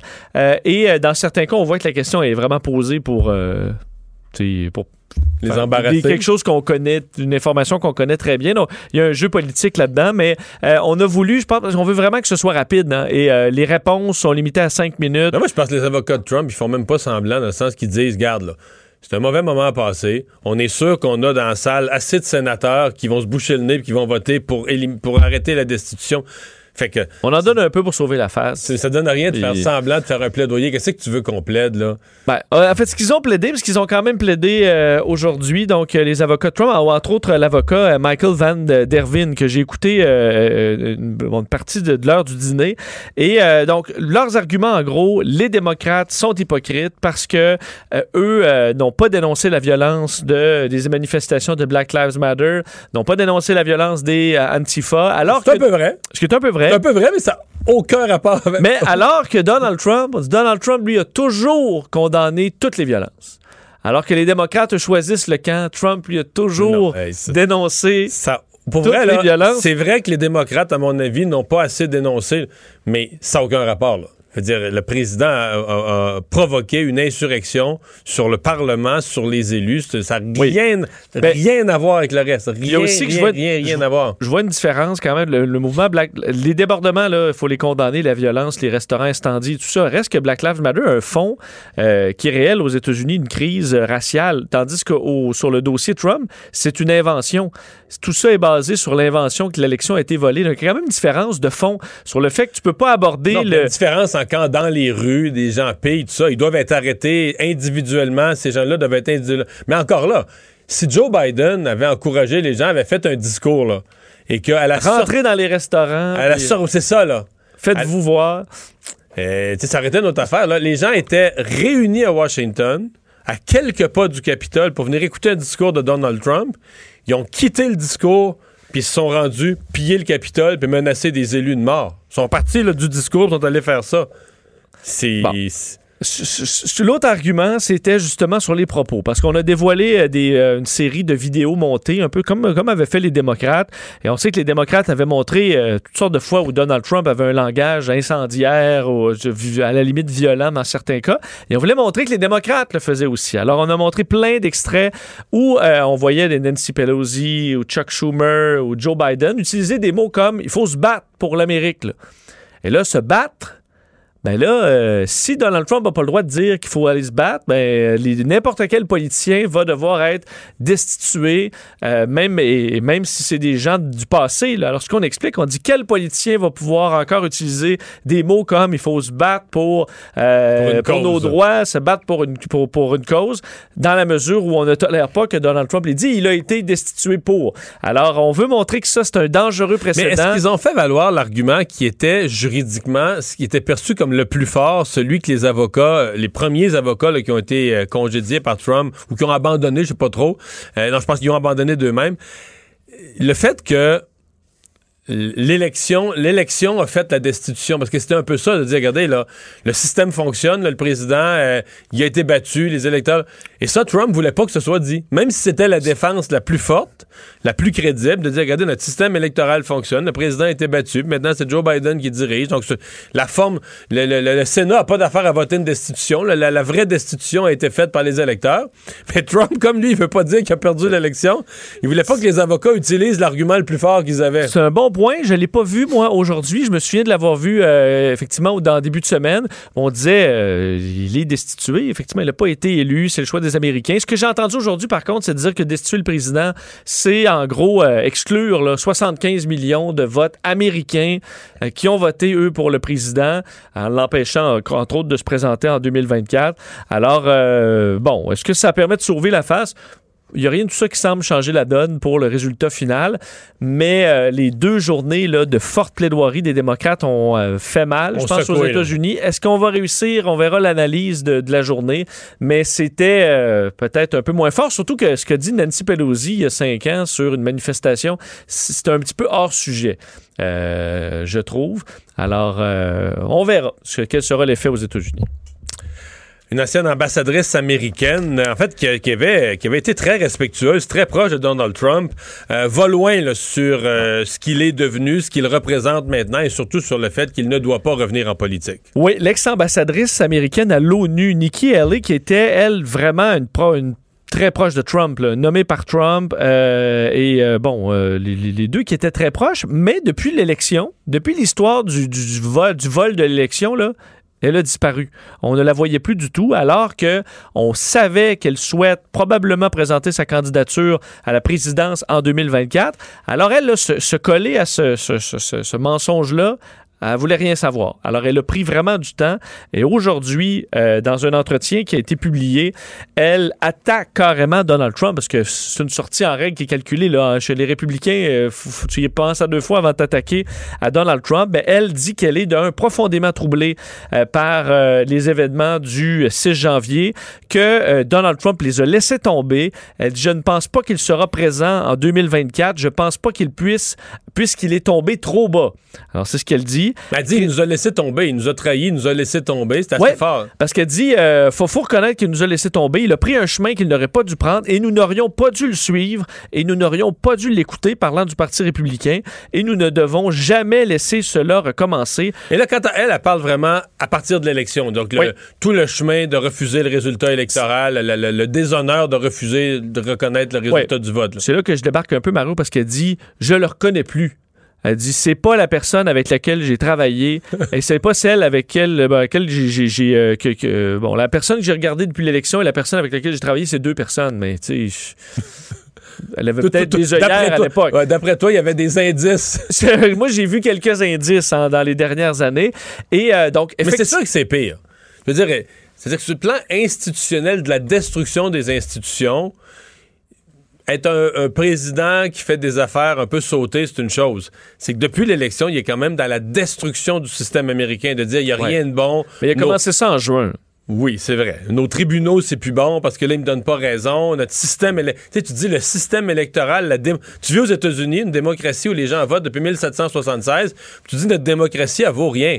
Je veux dire, aux yeux des Russes, aux yeux de la Chine, aux yeux des autres pays qui sont pas des démocraties, aux yeux de tous ceux à qui les Américains ont fait des leçons de démocratie, depuis des décennies, là, quand il y a des élections dans le monde qui tournent croche, mettons, un dictateur se fait battre, tu sais, un président là, se fait battre aux élections, mais veut pas reconnaître le résultat, qui arrive puis dit hey, hey, le résultat doit être appliqué, puis tu vas te tasser, au pire, on va t'envoyer l'armée. C'est les Américains oui. qui font ça, là. Oui, mais il faut dire que Trump, même au débat contre Hillary Clinton, là, euh, il disait qu'il allait probablement pas reconnaître l'élection s'il perdait. Il a gagné, alors on n'a pas eu ça, mais il l'a dit dans Il le était, débat. il était déjà prêt il y a quatre ans. je te dis que ceux qui disent qu'il a changé, euh, il est allé là où on croyait qu'il pouvait probablement Ouais. aller, même si on avait un peu de misère à, à y croire. Alors, à suivre, c'est juste que elle a confirmé qu'elle avait euh, un souhait de se présenter en 2024. Peut-être, la- on s'imagine pas, la première femme présidente pourrait peut-être être républicaine, mais c'est que là, euh, elle va quand même faire face au pro-Trump. Chaque fois qu'une républicaine sort contre Trump, elle en prix. On l'a vu avec Liz Cheney dans les derniers jours. Alors, quel sera le futur de Nikki Haley dans le Parti républicain? C'est incertain. 80% des Canadiens qui euh, ne sont pas à l'aise avec la pension à vie de Julie Payette. Je dois avouer que je suis pas très étonné. Non, pas très étonné. euh, et également euh, que les Canadiens sont plus de moins monarchiques qu'on a vu là, dans l'histoire récente. Trois semaines après la démission de Julie Payette. Donc, on a dormi là-dessus quand même. 80 Ben, D'après moi, les monarchistes, là, t'es, t'es circonscrit dans des Canadiens anglais de souche d'un certain âge. Là. Euh, oui, probablement. Euh, ça avait monté beaucoup quand euh, William et Kate Middleton s'étaient mariés. qui étaient tellement venus- beau. étaient venus faire un tour du... euh, J'étais allé voir ça euh, Ah à Québec. Ému? Je, ben, je sais pas s'il y avait rien d'autre à faire. Probablement cette journée-là. Euh, et à l'époque, 4- 48 des Canadiens seulement voulaient se débarrasser de la monarchie. Là, on est à 60. Euh, donc, il y a quand même un 40 mais on dit dans les pays, que- dans les provinces qui étaient quand même plus monarchistes, euh, c'est en baisse aussi. Et concernant Julie Payette, ben là, 80 des Canadiens sont d'avis qu'elle ne devrait pas recevoir de pension dans le sondage euh, Ipsos Public Affairs euh, Global News. Donc, euh, on dit que c'est rare, même les gens derrière le sondage, c'est rare qu'on ait une question qui où 80% de la population est d'accord. Et dans ce cas-là, on sait qu'elle a le droit à une rente de 150 000 par année, même si elle a quitté son poste. En plus de ça, s'ajoute l'allocation des dépenses. Alors, écoute, seulement 6% des répondants sont tout à fait confortables à l'idée d'assumer ces dépenses-là. 22% plutôt d'accord. Euh, ça, c'est pour la partie des dépenses, là, euh, déplacements, dépenses pour le conjoint et la pension à vie, 80% Alors, c'est euh, un dur moment. D'ailleurs, le, le bris, entre le Canada et la monarchie, Harry également et Meghan Markle, semble que ça ait fait baisser l'appui de la monarchie au Canada en raison de... ben, on l'aime bien, notre Harry et notre Meghan, puis là, visiblement... Ils sont on, rendus à Hollywood. fait payer le prix. Oui, ils sont rendus à Hollywood, sur Netflix et un peu partout. Est-ce qu'on devrait éliminer, dans tes nouvelles un peu plus légères, est-ce qu'on devrait éliminer les tests finaux Les examens finaux de conduite. Bon, là, il y a une histoire en- au Royaume-Uni, Mario, parce que euh, un organisme environnemental a fait le calcul que il y a un million de... En fait, il y a des... Euh, Lorsqu'il y a un test de conduite, le final, pour avoir son permis de conduire, il y a des gens qui échouent ce test-là. À peu près 50 En fait, c'est euh, 52% même qui échouent le test. Et là, on a fait le calcul. Eh, je comprends, mais c'est bien plus difficile, ils conduisent à l'envers là-bas. Pour eux, ah ouais. Une pour joke. eux, Mario, C'est à l'endroit. Oui, ah, OK. OK. Et euh, Donc, donc, déjà conduit à l'envers? non, j'ai failli. Ah euh, ouais? Je l'ai fait deux fois, moi. Ça doit être mêlant. Oh, ouais, le premier. euh, en plus, une fois, tu pars de l'aéroport d'Heathrow. là. Fait que t'es pas comme ça, une petite route, de petite rue. Dans... Tu tu voudrais commencer dans une ville de 4000 habitants. Ouais, là. ouais, ben ça, une ville de Là, campagne. t'embarques tout de suite sur l'autoroute à l'envers. L'entrée à l'envers sur le- la route. Là, quand tu dépasses, faut que tu te, tasses l'autre- tu te tasses vers la droite à chaque fois un peu plus pour te dépasser. Fait que tu sais, au début, là, tu te concentres, tu dis voici ce que je vais faire, tu le fais, tu te colles sur la première voie, mais qui pour nous serait la dernière. Mais toi, c'est un 4 voies de large, là. Mais là, faut que tu te colles sur nous, ce qui serait la voie la plus rapide, là, celle de l'extrême. Ouais. Là, tu t'accotes là, là, tu restes là. Parce que j'ai. Là, à un moment donné, tu te as confiance, t'arrives dans le derrière de quelqu'un qui va pas vite. Tu dis, OK, on va le dépasser Je par l'autre je par l'autre bord. Je me lance. Ça s'est bien passé. ouais, j'ai pas eu d'accident. Parce que moi, je m'étais réservé une voiture en Thaïlande quand je suis allé en Asie, mais j'allais au Japon avant. Puis là, au Japon, je regardais, je sais, tu sais, je sur un coin de rue. tu de l'autre sens au Japon? Euh, oui, je l'autre sens, effectivement. Et là, je me suis, je, me- je restais sur le coin de rue, puis je regardais à l'an, je disais, serais-tu capable? là? Puis je n'étais pas assez confiant, j'ai annulé Faut pas que mon... tu fasses ça. Si tu, te mets, si tu te mets piéton sur le coin de la rue puis tu regardes, tu serais. C'est qu'une fois que tu es dans l'auto, quand même, le volant est pas du Tout est à l'envers. Ouais. Le volant est pas du même bord. Les de- miroirs, là. Mais ça t'aide, ça. Que le volant soit pas du même bord dans l'auto, là, ça te place autrement, ça t'aide, je te le dis. Et J'ai, comme on dit, choqué. Bon. J'ai pris l'autobus. Euh, donc oui, c'est que ces, ces trajets-là, quelqu'un qui échoue son test final, là, il est obligé de le reprendre, son Oui, test oui. final. Et qu'est-ce que ça fait, ça, de reprendre un test final? Du kilométrage pour sa route. Du kilométrage, qu'est-ce que ça fait du Ça kilométrage? brûle du gaz. Ça brûle du gaz, ça fait du CO2. Alors, on dit que tous les refus d'examen au Royaume-Uni, ça représente euh, 2 millions de kilos de CO2, soit l'équivalent de presque 500 allers-retours Londres-Melbourne. Et que, euh, ben, c'est trop. Alors, il y a une pétition pour... euh, Non, mais là, c'est parce que parce qu'ils considèrent que c'est du kilométrage inutile. Oui. Mais à ce compte-là, il faudrait que tu enlèves toutes les randonnées, euh, toutes les fois que tu vas deux fois faire tes commissions. euh, Ça pas Tu sais, la, la- la route que tu ne pourrais ne pas faire, là. Parce qu'il me semble que c'est quand même utile faire l'examen. Ben non, parce que ce qu'on dit, c'est qu'au lieu de mais faire... mettons, quand tu pratiques, là, avant Oui. l'examen, c'est c'est Ben gaspillé, là, on dit que ça, on peut pas vraiment passer à côté. Mais ce qu'on devrait, c'est juste dire que le, le- le- il y a une pétition, 55 000 signatures pour dire que les instructeurs devraient tout simplement, les professeurs de conduite, dire, dire t'es correct.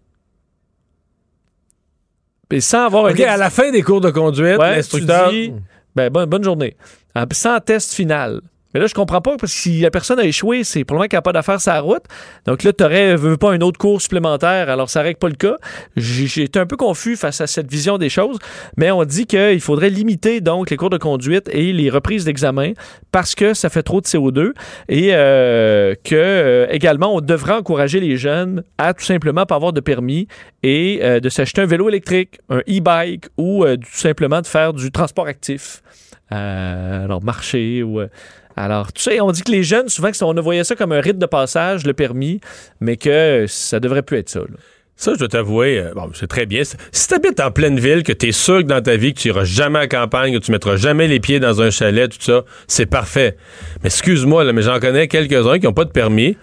Puis là, pendant une soirée, là, mettons, là, tu- dans le temps qu'on avait le droit de se voir, tu fais une soirée, il y a plein de monde, là, il y en a un qui te fait toute la maudite soirée un speech comment il était un génie parce qu'il n'y a pas de permis de conduire. Puis le lendemain, qu'est-ce qu'il fait? Et un taxi. Il te demande un lift. Tu vois ça Là, souvent, là. Là surtout si tu fais un lift t'es obligé de revenir donc t'as euh, le double du chemin. Qu'il n'y a pas besoin de permis, mais besoin d'un lift. Bon, les applications de... Je pense que ça t'est déjà arrivé. Ben, Euh. les applications de transport font-ils augmenter le calage d'alcool? Oui, bon, un autre, les applications comme Uber, là, donc, ou Lyft, qui font du, qui permettent, euh, bon, facilement de se faire du transport. là. Les, chez les chauffeurs de taxi vont dire, bon, on était déjà là, je suis tout à fait d'accord, mais euh, pour les jeunes, ils utilisent plus ça. Et petite étude par rapport aux villes qui, au moment où arrive Uber, là, les jeunes vont l'utiliser davantage. Est-ce que ça a un effet d'un sur les accidents euh, en boisson? Semble que oui. Les accidents sont en baisse parce que les jeunes vont prendre davantage un Uber ou un Lyft ou un, taxi pour retourner chez eux. Alors, ça fait moins de morts sur les routes. Le problème, c'est que les gens, sachant qu'ils ont des options, ben, ils saoulent. Alors, il y a une augmentation du calage d'alcool, binge drinking, qui semble-t-il, le- ben, on comprend bien, la façon de boire de l'alcool la plus nuisible. Dit-on. Alors, ça, c'est en hausse parce que tu sais que facilement, tu vas être capable de retourner chez vous en sécurité. Et que là, euh, ben, c'est un problème. Parce qu'il faudrait pas se saouler, bien sous tout le temps. Alors, euh, il faut faire attention. Alors, ce qu'ils ont fait, ils ont tout simplement regardé les statistiques. C'est de la faute à Uber si on boit. Ben, sauf que je regardais, tu sais, souvent, un peu comme dans une série stressante, puis là, ça arrive, il n'y a pas de punch. C'est un peu ça, cette étude-là, parce que euh, on a étudié plein de villes pour voir les, les, les, problèmes de consommation d'alcool avant et après Uber. Finalement, on se rend compte que, la- on dit le, le- le- la, la consommation à haute densité, là, dire euh, hein, En en quantité. quantité, une hausse de 4% quand arrive Uber. Donc là, je rentre ça quasiment dans une marge d'erreur. Alors, euh, je trouvais l'histoire drôle plus que la statistique impressionnante. Bon. Alors, soyez vigilants, c'est pas parce que vous avez un Uber au Ça bout t'a du fait un fil, prétexte pour nous parler d'alcool à 16h42 un, En- vendre- un vendredi en plein après-midi. 28 jours sans alcool. C'est quoi ça? C'est quoi? Je- c'est- c'est- tu fais pousser la moustache, là? Ah ouais? Ouais. Le remède à la désinformation. Mario Dumont et Vincent Dessureau. Cube Radio. Ouais, toute une semaine pour les nouvelles en matière euh, d'aviation, Bombardier, Air Transat, Air Canada, Sunwing. Euh, essayez de démêler tout ce que ça veut dire. Euh, Emirhan Ebrahimi, directeur de l'Observatoire de l'aéronautique et de l'aviation civile à l'École des sciences de la gestion de l'UQAM. Professeur Ebrahimi, bonjour. Oui, bonjour, M. Vous manquez pas d'ouvrage, vous manquez pas de nouvelles liées à l'aviation ces temps-ci? Non, je travaille à temps plein là-dessus, j'ai Bon, l'impression. on, on va essayer de prendre ça un par un. Commençons, on parlera de Bombardier après. Là. Commençons par le- le- les, voyageurs, l'aviation là, euh, euh, civile, le tourisme. Euh, ma première question va porter sur est-ce qu'on risque de passer de quatre compagnies à deux là, si la- la transaction Transat est confirmée? Puis si Sunwing était racheté par WestJet, est-ce que le Canada pourrait passer de quatre joueurs à deux joueurs? Alors, c'est fort probable. Hein. C'est, c'est dans la mesure où on voit, pas seulement au Canada, hein, on- si on regarde par exemple comment la configuration se fait en Europe, on regarde un petit peu par rapport aux compagnies de low cost et des petites compagnies aux États-Unis, même, même vers l'Australie et tout ça, il y a une espèce de consolidation. Et même avant la, pandémie, il y a des experts qui disaient que d'ici 2030, on n'aura que sept ou neuf euh, compagnies aériennes à travers le monde. Vous voyez, donc ça veut dire qu'on va obligatoirement vers une concentration. Et ça, la raison est simple dans la mesure où avec l'arrivée des low cost, euh, donc il y a une pression sur les prix. Donc les compagnies, s'ils veulent augmenter leur marge bénéficiaire, ce n'est pas en augmentant les prix qu'ils peuvent le faire, c'est en, en élargissant, si vous voulez, le nombre de sièges qu'ils peuvent maîtriser. Donc c'est c'est pour ça qu'ils vont vers les acquisitions. Alors donc c'est très probable, je dirais. aille Donc, vers donc la prochaine décennie, on a vu apparaître plein de nouveaux joueurs, des transats, là, des toutes sortes de plus petits joueurs comme ça. Donc, vous dites la prochaine décennie va en être une de regroupement, consolidation.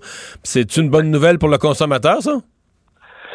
Euh, ben, oui et non. En fait, il faut voir dans quelle mesure ces compagnies-là euh, vont se faire la concurrence. Euh, autrement dit, tous ces gens-là se mettent en position de, renforcer et accentuer la, concurrence. Alors, s'il y a moindrement une espèce d'entente tacite ou autre entre ces compagnies-là, on va souffrir comme consommateur, comme passager.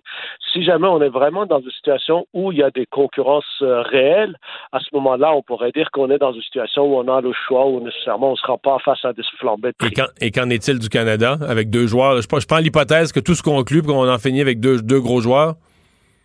Alors, ce qui va se passer au Canada, je pense qu'on va avoir un, un scénario. En fait, on a, on a essayé de faire des simulations. Ce qu'on voit, c'est qu'on aura dans certains endroits, par exemple sur les vols, certains vols intérieurs, certains vols non rentables, on va avoir une augmentation de prix. Et sur des vols où il y a, par exemple, une rentabilité plus importante, là, il va y avoir une guerre de prix. À ce moment-là, par exemple, si vous partez de, de, de Toronto à Londres ou de Toronto à Paris ou de Montréal à Paris, on va voir une panoplie de, de, de compagnies qui offrent, que ce soit des low cost européens, que ce soit Air France, que ce soit bon ici Air Canada, que ce soit euh, donc on, sera sur ces trajets-là face à des prix stable ou même diminuer face à la concurrence. Par contre, si vous voulez aller de, de, de Montréal à Sudbury, alors à ce moment-là, préparez-vous à payer beaucoup plus cher. Vers le sud, euh, est-ce qu'on pourrait penser que, parce que si on n'a plus de Sunwing, plus de Transat, est-ce qu'on pourrait penser qu'on ouvre la porte, là? Parce qu'il y a quand même des nouvelles compagnies, là, euh, Aéro Mexico, il y en a une ou deux autres mexicaines, il y en a une, ça commence par V, j'oublie le nom, mais euh, il y a des compagnies aussi, il y a Copa, la compagnie panaméenne, euh, donc il y a quelques compagnies, euh, bon, de pays émergents comme ça, mais qui commencent à être grosses, qui commencent à avoir du succès. Est-ce que ces compagnies-là pourraient dire, bon, ben, s'il n'y a plus de compagnies canadiennes qui amènent les Canadiens vers chez nous, vers le sud, euh, nous, nos compagnies vont aller les chercher?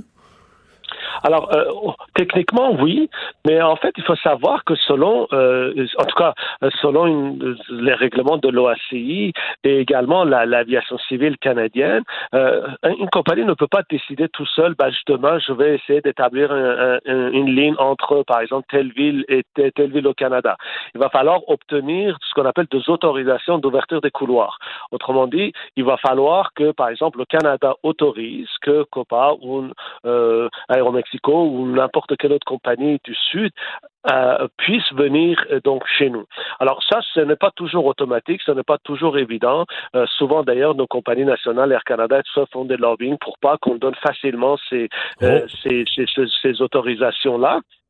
Donc, c'est, ce- mais n'empêche que si euh, on va voir vers une concentration de, de, de, de compagnies entre, par exemple, WestJet, euh, Sunwing et Air Canada, Air Transat, on va aller vers une espèce de euh, offre qui est un petit peu de, j'allais dire, distinguée entre les deux compagnies. Autrement dit, Air Canada va jouer davantage le rôle d'une compagnie conventionnelle et ce qui était l'ancienne Air, euh, euh, Air Canada Vacances et Air Transat, ça vont beaucoup plus dans le, j'allais dire, dans les vacances, d'a- dans les voyages d'agrément.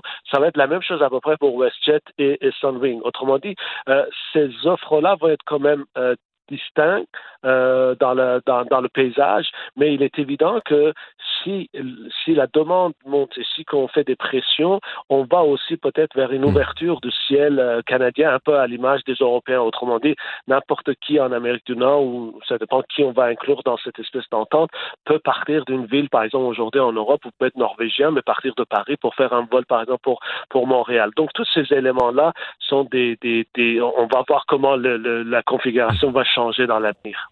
La transaction Air Canada, Air Transat, euh, qui a été approuvée hier par les autorités canadiennes. Mais là, euh, on est un peu euh, embrouillé parce que techniquement, ça devrait se conclure lundi. La date limite est lundi, mais les Européens se sont pas prononcés du point de vue de la concurrence, se sont pas prononcés. Qu'est-ce qui est susceptible d'arriver? D'abord, est-ce que vous pensez que cette transaction-là est compromise? Certains vont jusqu'à dire qu'Air Canada la veut plus. Ils veulent juste qu'Air Canada, que Air Transat meure en faillite, puis le concurrent sera éliminé, puis Air Canada n'aura rien dépensé. Qu'est-ce que vous en pensez? Moi, je pense que, euh, vous savez, dans la dans l'offre d'achat euh, euh, d'Air Canada, il y a une clause dans laquelle c'est marqué que si on n'a pas l'approbation de la Commission européenne, Air Canada peut se retirer de cette cette entente-là sans pénalité. Donc lundi à, mi- lundi à minuit, ça risque d'être le cas. La Commission européenne se sera probablement pas prononcée lundi à minuit. Il pourrait recourir à cette clause-là. Exact. Il arrive Autrement quoi à ce moment-là?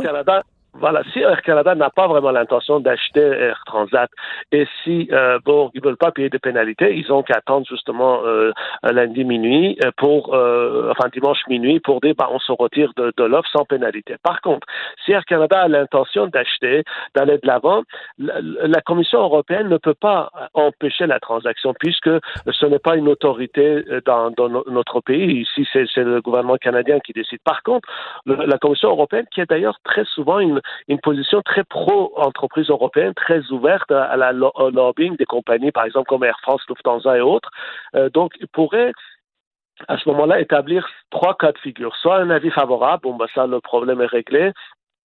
Soit un, un avis défavorable, alors là, ça complique un peu les choses en termes de, de nombre de trajets et tout ça, ou alors, on peut dire un avis favorable conditionnel à euh, éventuellement réduction, par exemple, un certain nombre de vols, un certain nombre de sièges et ainsi de suite, pour dire que euh, le- la concentration Air Canada, Air Transat, c'est trop important en termes de nombre de places pour l'Europe.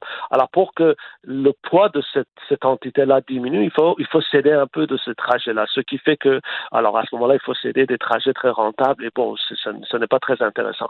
Donc il faut attendre voir un petit peu comment les choses vont évoluer, mais euh, je pense qu'encore une fois, euh, étant donné que le, le gouvernement canadien a donné son accord, euh, c'est vraiment euh, là, pour la Commission européenne le fait de s'opposer euh, à cette, euh, cette entente-là, même si ce ne peut pas être la transaction en cause, pourrait être considéré un petit peu comme une, une, une Donc, donc le, plus probable, le plus probable pour vous, c'est que cette transaction-là va, va se rendre à terme. Là.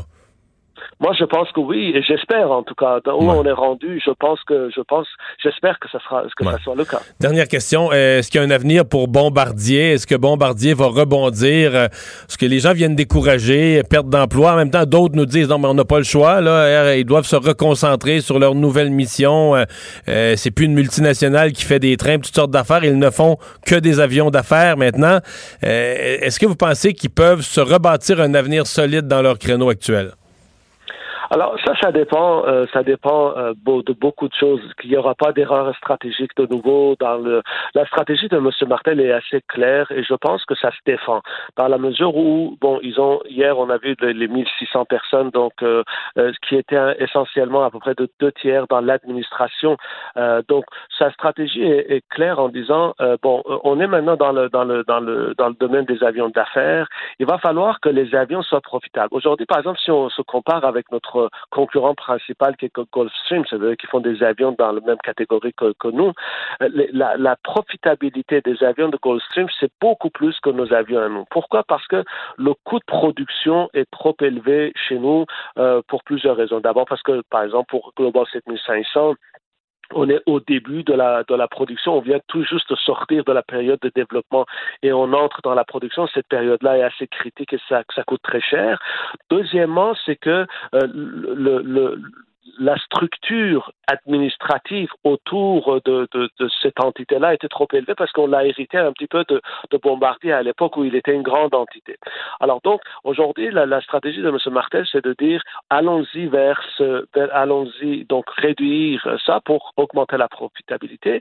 Mais là où Bombardier est fragile, c'est que l'essentiel de nos concurrents, par exemple Dassault, Gulfstream et tout ça, sont dans- surtout dans cette catégorie d'a- d'avions, ils ont tous un pied assez solide et rentable dans le domaine de la défense.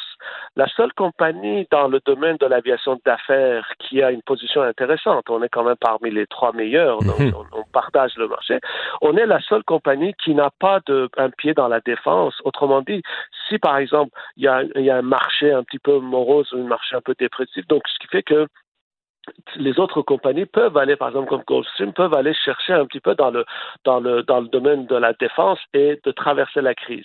Nous, nous n'avons plus, nous, nous n'avons pas cette ceinture de sécurité là, si vous si vous le permettez l'expression. Donc, il faut vraiment vendre des, des avions d'affaires, euh, bonne économie, mauvaise économie, beau temps, mauvais temps. Il faut que Bombardier réussisse à vendre ses avions d'affaires. Exact, tout à fait. Tout Et ça, c'est la difficulté. Professeur Ibrahimi, merci. C'est toujours Au un plaisir, c'est du moment. On Bonne journée. Au revoir. La Banque Q est reconnue pour faire valoir vos avoirs sans vous les prendre. Mais quand vous pensez à votre premier compte bancaire, tu sais, dans le temps à l'école, vous faisiez vos dépôts avec vos scènes dans la petite enveloppe. Hmm, C'était bien beau. Mais avec le temps, à ce compte-là vous a coûté des milliers de dollars en frais, puis vous ne faites pas une scène d'intérêt. Avec la Banque Q, vous obtenez des intérêts élevés et aucun frais sur vos services bancaires courants. Autrement dit, ça fait pas mal plus de scènes dans votre enveloppe, ça. Banque Q. Faites valoir vos avoirs. Visitez banqueq.ca pour en savoir plus. Le remède à la désinformation. Mario Dumont et Vincent Dessureau. Cube Radio. Le, le commentaire de Richard Martineau. Des commentaires pas comme les autres. Bonjour, Monsieur Martineau. Salut, Mario. Comment allez-vous en ce beau vendredi? Ça va très bien. Écoute, et, euh, et le tu nous parles de la rectitude politique. Écoute, le cancer de la rectitude politique est en train de gangréner Radio-Canada de haut en bas. Alors, tous les employés de Radio-Canada doivent suivre une formation euh, destinée à changer leur comportement problématique potentiellement blessant. OK, ils ont jusqu'au 31 mars pour suivre cette formation-là. C'est une vidéo de une heure qu'ils doivent regarder et Sophie euh, Durocher, ma blonde, est entrée en possession d'une copie de ce vidéo-là. Finalement, il y a une source à Radio-Canada qui lui a envoyé. C'est hallucinant. C'est une vidéo, on te pose des questions et tu dois répondre euh, avec ton ordinateur, répondre à ça. C'est interactif. Et on parle aux employés, c'est des petits dessins, il y a des petits dessins, comme un film d'animation, et on parle aux employés comme s'il y avait sept ans, mais je te jure. Et là, on leur dit, il faut que tu reconnaisses, que tu cibles et que tu élimines tes préjugés inconscients. Et là, on dit, écoute ça, c'est génial, c'est savoureux. Qui est privilégié au Canada? Les Blancs, les hommes, les hétérosexuels, les personnes physiquement aptes, riches et instruites. Et c'est vrai, Mario, quand tu penses à ça, comment ça se fait que tous les chirurgiens et tous les avocats sont des gens instruits? Non, mais c'est vrai. Pourquoi, pourquoi on leur ne donne pas- Oui, c'est des privilèges. Quand tu es instruit, tu as les bonnes jobs. Hein? Ça n'a pas de bon sens. Pourquoi on donne pas ces jobs-là à des cancres, aux derniers de classe? Écoute bien ça. Quand tu as un pouvoir, quand tu fais partie des privilégiés, il faut que tu prennes conscience de ton privilège, de ton pouvoir et que tu le partages. Ça, ça veut dire que, mettons, Guillaume Lepage doit aller voir les gens de Radio-Canada en disant Je sais que j'ai cette job-là parce que je suis un homme blanc de plus de 50 ans, hétérosexuel. Alors, je dois partager mon pouvoir. Donc, à toutes les deux semaines, ça devrait être un- une noire handicapée qui anime tout le monde en parle. Il devrait avoir Choisi au hasard. Choisi au hasard. oui, choisi au hasard. Et, avec des mauvaises notes à l'école. Pour ne pas privilégier les gens instruits. Écoute, ça dure une heure. Et à un moment donné, pendant la vidéo, ça s'arrête. Et là, ils disent, là, il faut que vous réfléchissiez à vos propres préjugés. Et là, il y a une petite musique. Et là, ça dure 15-20 secondes. Puis là, il faut que tu te recueilles. Tu comprends? Puis tu réfléchis à tes préjugés à toi que tu as dans la vie de tous les jours. Fou raide. On dirait que c'est des camps de rééducation maoïste. Écoute, tous les employés doivent suivre ça. Là. Ils ont jusqu'au 31 mars. Et moi, je regardais ça. Sophie a dit, il faut que tu viennes voir ça, Richard. Il faut que tu viennes voir ça. Tu le croiras pas. Écoute, tu te pinces. Alors, j'espère qu'à un moment donné, il va y avoir une demande et que Radio-Canada, on va obliger Radio-Canada à, à dévoiler ce vidéo-là. Et vous devez voir à quel point... Mais ça devrait être rendu gens- public, là. C'est les actions d'une société d'État. C'est pas, c'est pas un média, là. C'est une société d'État. C'est un, Ben, organisme fait. Tu sais, les gens qui rient là, en disant, bah oui, c'est des épiphénomènes, ces affaires-là, la rectitude politique. là. Non, non, c'est rendu là, dans des gros organismes comme Radio-Canada. là. Tu dois faire un- une formation de rééducation. C'est fou, mais la question se pose quand même. Comment ça se fait, c'est toujours des gens instruits qui ont les bonnes jobs? C'est vrai en tabarnouche. Sacrée bonne question. Est-ce qu'on parle des microagressions, euh, Richard? oui, on parle des microagressions là-dedans. Oui, oui, on dit euh, les microagressions, les micro, les micro-insultes, les micro-invalidations, je sais pas c'est quoi. Ça a des conséquences très graves, ça. Ça peut causer d'importants troubles de santé mentale. En tout cas, bref. Bon. euh, quoi. un autre, mais là, on va parler d'un vrai riche privilégié éduqué, Alain Bellemare. Écoute, euh, oui, ben j'entendais tantôt euh, l'entrevue euh, Ouais. concernant le milieu aéronautique puis Bombardier. C'est Michel Gérard euh, qui écrit bien sûr sur le démantèlement de Bombardier, mais il arrive avec une, une- un truc qui moi ça me fait tout le temps capoter ces affaires-là. Alain Bellemare. euh, qui, euh, qui- était qui était là lorsque Bombardier, c'est lui finalement qui a présidé au rapetissement de Bombardier, là, la fonte des glaces chez Bombardier qui maintenant est- n'est plus que l'ombre de ce que c'était. Alors lorsqu'il est entré chez Bombardier le 13 février 2015. L'action de Bombardier valait 2,63 Et lorsqu'il est parti, à coup de pied au derrière, le 11 mars 2020, l'action valait 88 cents. OK, il est parti, il est parti de Mais là, 2,63 à euh, Excuse-moi, 88 là, mais entre les deux, l'action est montée. là, Michel Girard le saurait plus que moi, mais elle est montée à 5 piastres, puis toutes les boss ils ont vendu les leurs. Ben oui. Avant que les mauvaises nouvelles arrivent, eux, ils se sont rappelés pas. Ben, pour vrai, là, ils ont vendu plein, plein, plein, plein, plein d'actions.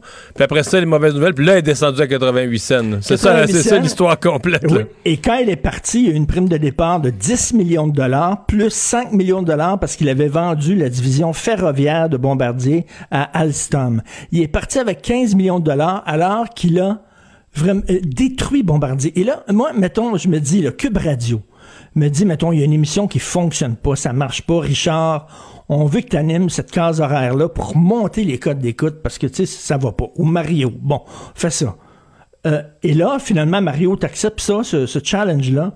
Et finalement, écoute, c'est pire que c'est pire que jamais. Les codes d'écoute drop, chute bien raide. Est-ce que tu penses que tu vas partir avec un bonnet?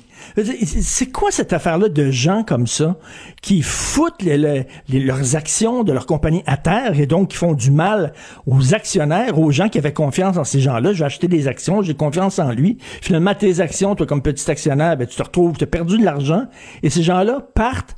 Tu sais, qu'on dit parachute doré, j'aime beaucoup l'image. Vraiment, c'est l'avion qui est en feu, là. Et là, lui, là, le pilote met, euh, met son gros parachute, regarde les passagers qui sont en train de crier puis de pleurer, puis leur dit bonjour, puis là, pff, il saute. Et toi, après, une, après semaine bien, bien besogné, des bonnes chroniques dans le journal, des bonnes chroniques, des bonnes animations à radio, ton parachute doré, c'est ton gin tonic, 17h, vendredi après-midi. Il m'attend, il crie après moi. Richard, viens-t'en. Bonne fin de semaine, Richard. Merci, bon À week-end lundi, tout le monde. salut. Salut. La Banque Q est reconnue pour faire valoir vos avoirs sans vous les prendre. Mais quand vous pensez à votre premier compte bancaire, tu sais, dans le temps à l'école, là, vous faisiez vos dépôts avec vos scènes dans la petite enveloppe. Hmm, C'était bien beau. Mais avec le temps, à ce vieux compte-là vous a coûté des milliers de dollars en frais, puis vous ne faites pas une scène d'intérêt. Avec la Banque Q, vous obtenez des intérêts élevés et aucun frais sur vos services bancaires courants. Autrement dit, ça fait pas mal plus de scènes dans votre enveloppe, ça. Banque Q. Faites valoir vos avoirs. Visitez banqueq.ca pour en savoir plus. Mario Dumont, un vent d'air frais. Pas étonnant que la politique soit sa deuxième nature. Vous écoutez Mario Dumont et Vincent Dessureau. le, le commentaire de Emmanuel Latraverse. Des analyses politiques pas comme les autres. Bonjour, Emmanuel. Bonjour. Alors, M. Trudeau qui a refait le compte des vaccins euh, à venir euh, aujourd'hui. Euh, bon, évidemment, c'est c'est ce qu'on espère parce qu'on n'a pas toutes les garanties, mais on semble confiant de les avoir. Là.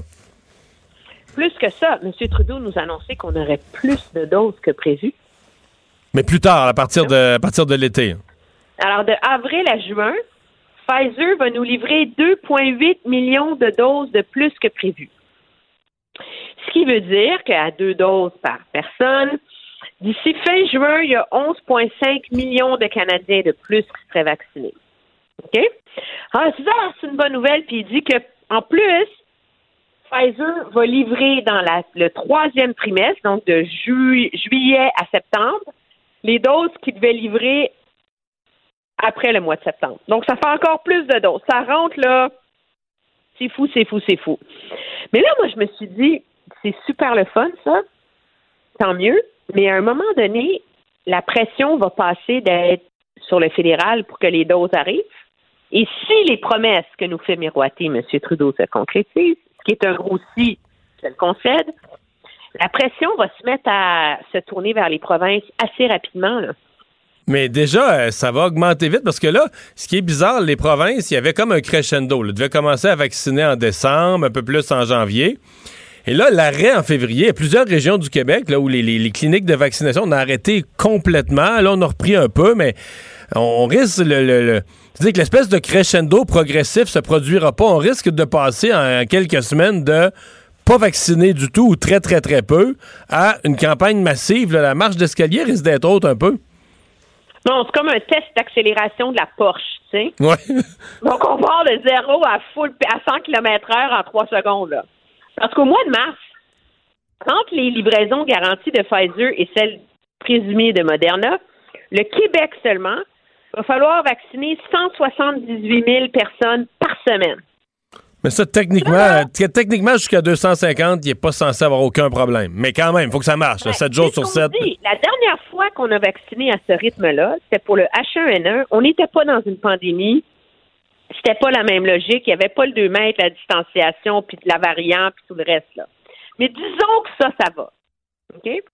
Là, après ça, j'ai fait le calcul. De avril à juin, Pfizer et Moderna ensemble vont livrer tellement de doses qu'il va falloir que le Québec vaccine à 256 000 personnes par semaine.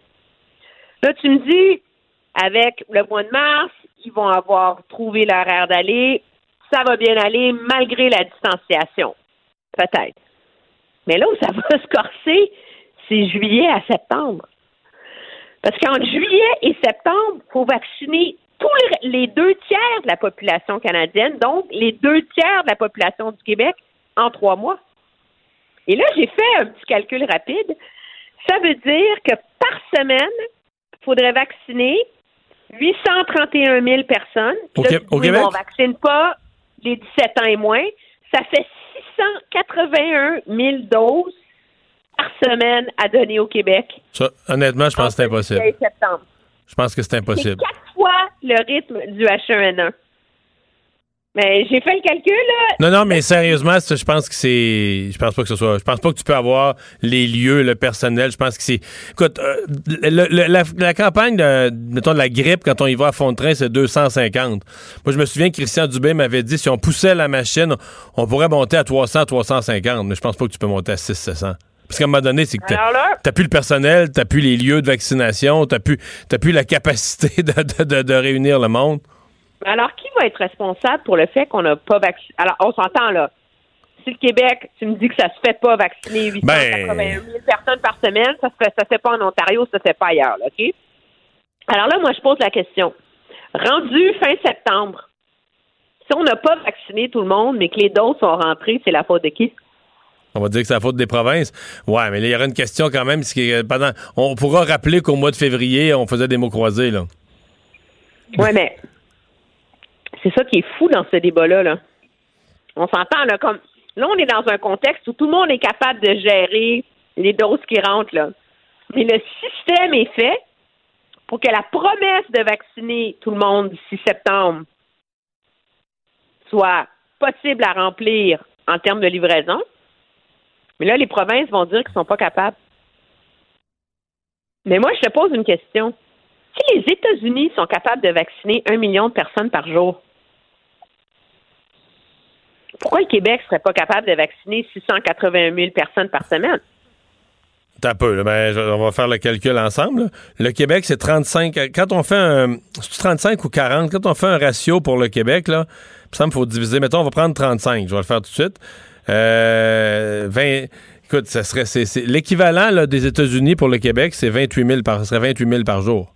Fait qu'à la fin d'une semaine, mettons, c'est 200 000. là. Quand on vaccine à deux, quand on vaccine au Québec, mettons à 250 000 par semaine, on est déjà plus que ce que les États-Unis sont capables de faire. Mais le 600 000, c'est comme si les Américains vaccinaient euh, 3 millions par jour. Alors, on va voir si, si les Oui, États-Unis vaccinent 3 millions par jour. Là, M. Dubé va être dans le trouble. Ouais, mais, euh, mais je comprends l'affaire donné, on pourrait se retrouver dans un point où euh, ils rentrent, les doses rentrent à un rythme où sont juste impossibles à donner. Là. Ben alors, on s'entend que c'est un mythe que tout le monde va être vacciné d'ici septembre. Là. Ben moi, quand j'ai entendu les Américains dire hier, Biden dire écoutez, juin ne sera pas possible, ça va aller à mi-juillet. OK? Les Américains, présentement, vaccinent dans des stades. Présentement, la semaine passée, cette semaine, alors que nous, on vaccine pas. Ben, tu dis, imagines-tu l'avance qu'ils prennent sur nous, là, des. Et, les- quand nous, on va commencer à revacciner la semaine prochaine un peu, puis l'autre après, ben, les Américains vont être euh, très, très, très en avance sur nous. Ah, me semble, ça m'étonnerait que nous, on finisse juste un mois, un mois et demi plus tard que les autres. Il y a quelque chose qui se peut, quelque chose qui se peut pas en soi. Là. Mais bon. Ben, Non seulement ça, mais si eux, ils vaccinent dans des stades, nous, on se vaccine quand même. On s'apprête à vacciner au Palais des Congrès. Là. Il y a quand même une différence de dimension. Là. Ouais. Hey, on n'a plus de temps, mais tu veux une euh, petite euh, information de dernière heure sur ce qui s'en vient la semaine prochaine à Ottawa? Ben, le projet de loi sur le contrôle des armes à feu s'en vient.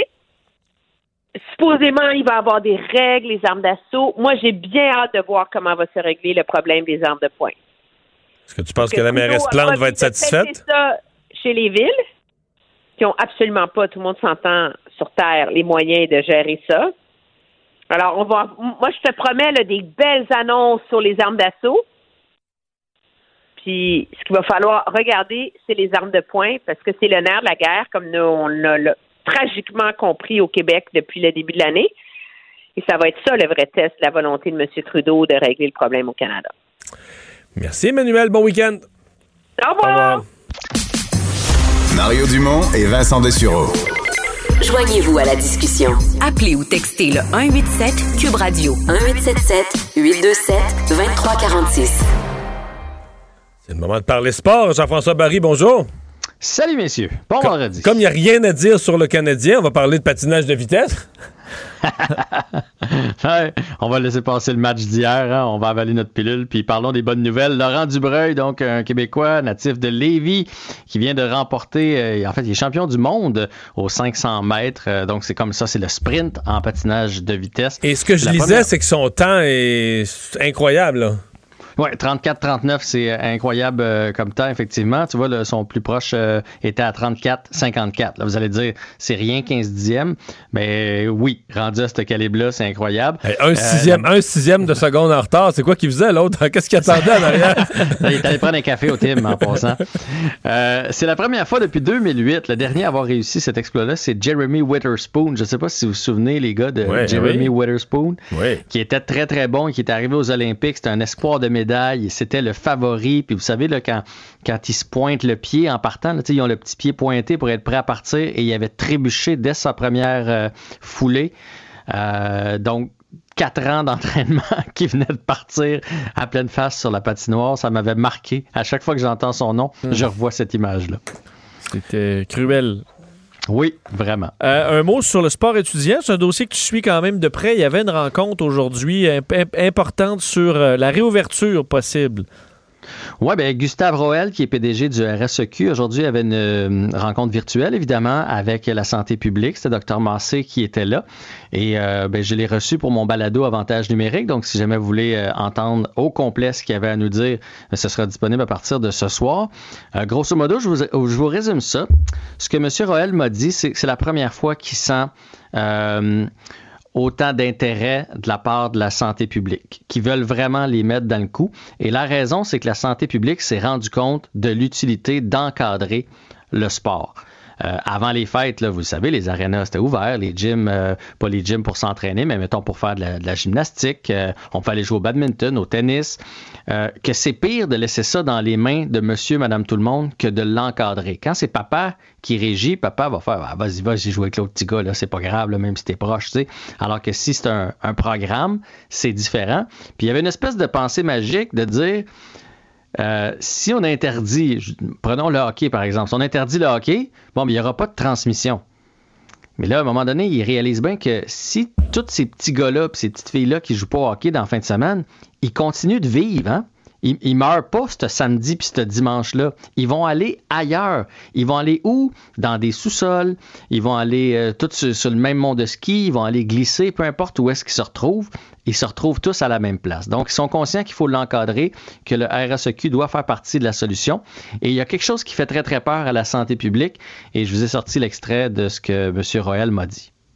Euh, ce qui est intéressant, c'est qu'ils reconnaissent l'encadrement qu'on travaille à mettre en place pendant les activités. Cet élément-là, je vous dirais que semble les rassurer euh, passablement. C'est plus le avant et le après qui semble être un facteur déterminant pour la suite. Et donc, ce sera les prochains travaux dans lesquels on, on va euh, revenir rapidement.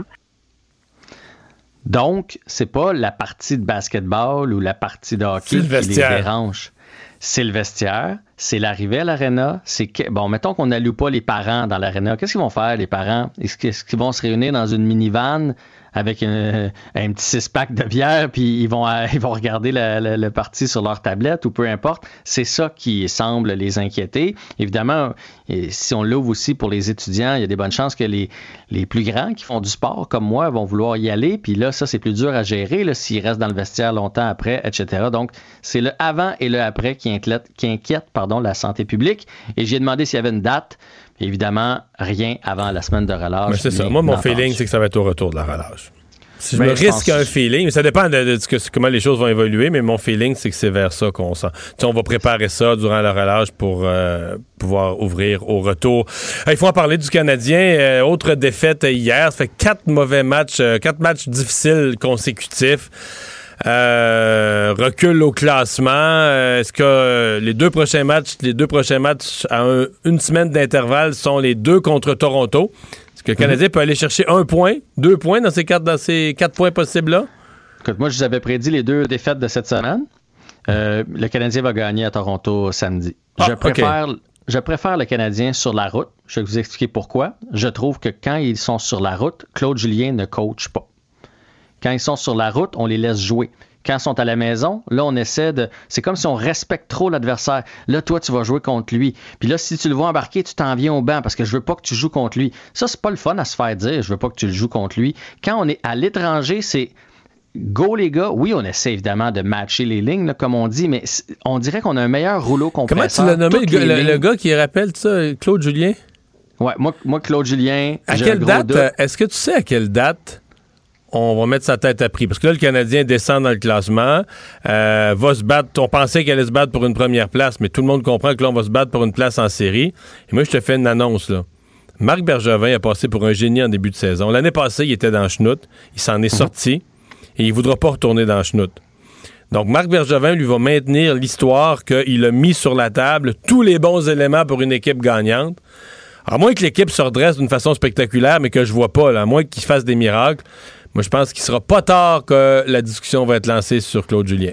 Ben, on la lance. Il pourra pas dire comme l'année passée, je fais avec ce que j'ai. On se souvient, Claude Julien avait dit ça. Et les déboires du Canadien ont commencé quand on est arrivé à domicile et quand on, a- on s'est mis à faire des rotations euh, avec l'alignement. Euh, Romanoff est pas revenu, le Romanoff. Kulak a de la misère. Euh, Perry, Byron, on, Armia, Donc, tu sais que Julien, est, Julien est un spécialiste pour enlever le fun et la confiance à ses joueurs. Ben moi, je pense ça. Euh, honnêtement, je pense ça. Puis il a commencé à dire, là, on, va, on va donner moins de points, on va jouer plus défensif et on a changé l'identité du Canadien dans les derniers matchs. Puis ils sont perdus complètement. Ouais, Hey, là, merci. ils sont perdus Bonne fin de semaine. Salut. La Banque Q est reconnue pour faire valoir vos avoirs sans vous les prendre. Mais quand vous pensez à votre premier compte bancaire, là, tu sais, dans le temps à l'école, vous faisiez vos dépôts avec vos scènes dans la petite enveloppe. là. Hmm, C'était bien beau. Mais avec le temps, ce vieux compte-là vous a coûté des milliers de dollars en frais, puis vous ne faites pas une scène d'intérêt. Avec la Banque Q, vous obtenez des intérêts élevés et aucun frais sur vos services bancaires courants. Autrement dit, ça fait pas mal plus de scènes dans votre enveloppe, ça. Banque Q. Faites valoir vos avoirs. Visitez banqueq.ca pour en savoir plus. Mario Dumont et Vincent Dessureau. Inséparables comme les aiguilles d'une montre. Cube, Cube Radio. Cube Radio. Cube Radio. En direct à LCN. Mario Dumont dans son studio de Cube. Euh, Mario, ça aurait pris des semaines avant d'avoir une euh, réponse d'Ottawa, puis le fédéral qui a tranché. Finalement, ce sera la quarantaine obligatoire pour les voyageurs dès le 22 février. Certains diront euh, mieux vaut tard que jamais. Ouais, mieux vaut tard que jamais, mais tard, c'est tard. là. On est dans un domaine, on l'a vécu le printemps passé, où, par exemple, les, les- les variants, là, les variants, ils sautent pas les océans tout seuls. C'est des, des voyageurs qui les ramènent. Et donc, euh, on en a laissé rentrer beaucoup. À mon avis, on, est à- on s'est mis à risque de payer un prix pour euh, une décision qui a vraiment tardé. Bon, une fois prise, là, pour, à partir du 22 février, ça semble assez correct. Soit dit en passant, il y a des gens qui ont l'air à penser que c'est l'enfer sur Terre, ce que vont vivre les voyageurs, que le Canada fait quelque chose d'unique. J'ai vu les gros mots sortir les réseaux sociaux, puis les pays totalitaires. Ben, oubliez ça, là. Euh, faites le tour du monde, regardez ce qui se fait. Beaucoup de pays, d'abord, où c'est la quarantaine à l'hôtel. 14 jours ou dans des lieux fermés 14 jours. Le principe est assez simple. Vous revenez de voyage en temps de pandémie, on ne veut pas prendre aucun risque, pas le moindre risque si vous ramenez la COVID ou si vous ramenez un variant de la COVID. On veut arriver au risque zéro, que vous la transmettiez. Vous avez voyagé, vous avez vous ramener peut-être un mauvais cadeau. On veut pas que vous le transmettiez en personne, donc on ne vous mettra pas en contact avec personne euh, dans, le, dans le pays. Donc nous, on y va d'une trois jours, un test, après ça, la quarantaine à la maison. Ça me paraît tout à fait approprié. La seule question, c'est est-ce qu'on aura fait ça trop tard? Oui, voilà. On va aller aux États-Unis euh, maintenant. Mario, la première semaine du procès en décision de Donald Trump se termine. On a eu droit forcément à deux visions euh, de l'ancien président diamétralement opposées. Oui, euh, diamétralement opposé, mais on a eu le droit à une tornade contre une petite brise. Je veux dire, euh, les avocats du président Trump euh, ont fait un bref plaidoyer assez faible, s'appuient sur le fait qu'on sait déjà, ils ont le nombre de sénateurs voulus pour bloquer la destitution. Euh, des sénateurs qui vont se boucher le nez, les yeux et les oreilles, ils vont faire semblant de ne pas avoir vu, pas avoir entendu parce qu'ils ne veulent pas se mettre à dos pour des raisons électorales. Il y a la tranche de clientèle pro-Trump, des fanatiques de Trump, et ils se disent si on les perd, on ne sera plus jamais réélu. Donc c'est vraiment ça qui va sauver Donald Trump. Mais la démonstration qui a été faite cette semaine, là, c'est. Moi, moi j'étais sceptique. Je me demandais ça va donner quoi de faire ça, puis il n'est plus là, Trump.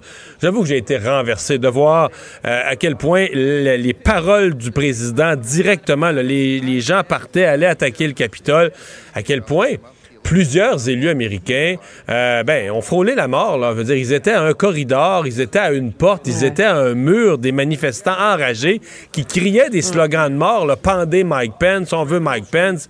Euh, donc, c'était c'est, c'est le- le- l'ampleur de ce qui s'est produit. On dirait qu'on en a encore plus pris conscience euh, cette semaine et la responsabilité de Donald Trump. Alors, les républicains vont sauver Trump cette semaine, mais les dommages, à la fois sur la place du président Trump dans l'histoire et sur le Parti républicain, sont, sont énormes. D'ailleurs, il y a plusieurs républicains là, qui sont un peu paniqués, qui disent il faut, il faut rebâtir notre parti sur des bases de crédibilité. Euh, Madame Haley, là, qui avait été très proche de Donald Trump, Mhm. aujourd'hui s'en est dissociée. Il dit qu'il ne pourra pas se représenter. elle dit il nous a laissé tomber, on n'aurait jamais dû. Ce qu'il a fait Ouais. depuis l'élection est indéfendable et il ne pourra jamais se représenter. C'est ça. On verra. On revient chez nous. Euh, on ne peut pas passer sous silence l'arrêt des, des procédures au procès de cet ancien entraîneur de gymnastique, euh, Michel Arsenault. Il faisait face à de très, très graves accusations d'agression sexuelle sur des athlètes mineurs. Et tout ça tombe parce qu'un enquêteur a bâclé le travail. C'est assez spécial. On comprend que parce que les notes de l'enquêteur n'ont pas été bien prises, on a ça dans plusieurs cas, n'ont pas été prises du tout, ben les faits, euh, son avocate a défendu. Et même le procureur de la couronne a abandonné la cause en disant, ben c'est pas supposé être comme ça. Il faut pouvoir transmettre ces éléments de preuve pour que l'individu ait son procès juste et équitable. Tout le monde a droit à un procès juste et équitable. Et si tu peux plus avoir ton procès juste et équitable, ben t'as plus de procès du tout, ce qui s'est produit dans ce cas-ci. Euh, ça laisse quand même, euh, je veux dire, quand les, les procureurs de la couronne ont appelé les victimes pour leur annoncer, les, les présumées victimes, parce qu'il n'y aura jamais de procès, les présumées victimes pour Ouais. leur annoncer ça, ça ne doit pas être joli, là, ce que ces gens-là disaient, ce que ces gens-là pensaient. Et ça nous. Bon, quand il y a- tu sais, si un procès va euh, au bout et que justice est rendue et qu'après analyse de la preuve, le juge dit bon, le, le type n'est pas coupable, c'est une chose. faut accepter. on vit dans un système de justice, il faut en accepter les conclusions. Mais que pour des Mais là, erreurs. l'exercice n'est pas fait du tout. L'exercice n'est pas fait parce qu'un policier n'a pas fait son travail correctement. Ça nous laisse, euh, disons, un, un goût assez amer là, sur l'ensemble du processus. Merci beaucoup, Mario. Au revoir. Alors, Vincent, euh, un week-end très, très froid. Là. Si on veut aller dehors euh, tôt le matin, il faudra s'habiller. Il faudra s'habiller pour les sports extérieurs aussi. Le problème, c'est que c'est présentement Montréal qui goûte le plus dans la pandémie, puis c'est là qu'il vous fait le plus froid. Euh, Ah oui? Ce qui est généralement pas le cas dans la province. Euh, je regardais même comparé à Chibougamau, Gaspé, Saguenay, c'est à Montréal où il fait le plus froid. En ce moment, moins 15, moins 23 avec le facteur vent. Cette nuit, moins 27 avec le facteur vent, le moins 21 Oh, c'est la nuit la plus froide de l'année. Moi, si j'ai pas vu- Je pense que oui. Pour hein. Montréal, en tout cas, j'ai pas vu ça. Demain, euh, des moins 13, quand même, moins 17 avec le facteur vent. Si on est à Québec, on euh, enlève un 2-3 degrés à tout ça. Alors, on ajoute un 2-3 degrés à tout ça. Alors, c'est quand même mieux. Je voyais à Gaspé, moins 5 en ce moment. Non, mais tout l'hiver, mal. tout l'hiver, souvent, il faisait moins 15 à Montréal, puis il faisait 1 à, à Sept-Îles. L'air, le Gulf Stream, l'air froid d'habitude qui arrive, qui fait que l'été, souvent, ça reste froid. Le soir, quand le soleil se couche, ça vient froid dans l'est du Québec. On dirait que l'Atlantique pousse de l'air chaud là, exceptionnellement cette année, là, avec le, le, le- le- le vortex polaire descend dans l'ouest canadien, puis l'Atlantique vers l'est amène de l'air chaud. Je ne suis pas Donc, météorologiste, je sais pas pourquoi, mais on constate ça à répétition. Habillez-vous chaudement. Je te dirais, vous, euh, vous parliez du, euh, du, du procès donc en destitution. C'est la période de questions. Et à la question qui a été posée aux avocats de Trump, est-ce que Trump a gagné l'élection? Une question simple. Il n'a pas voulu répondre. Pas vrai. Ben, fouillé, non. Non, pas parce qu'il payera pas.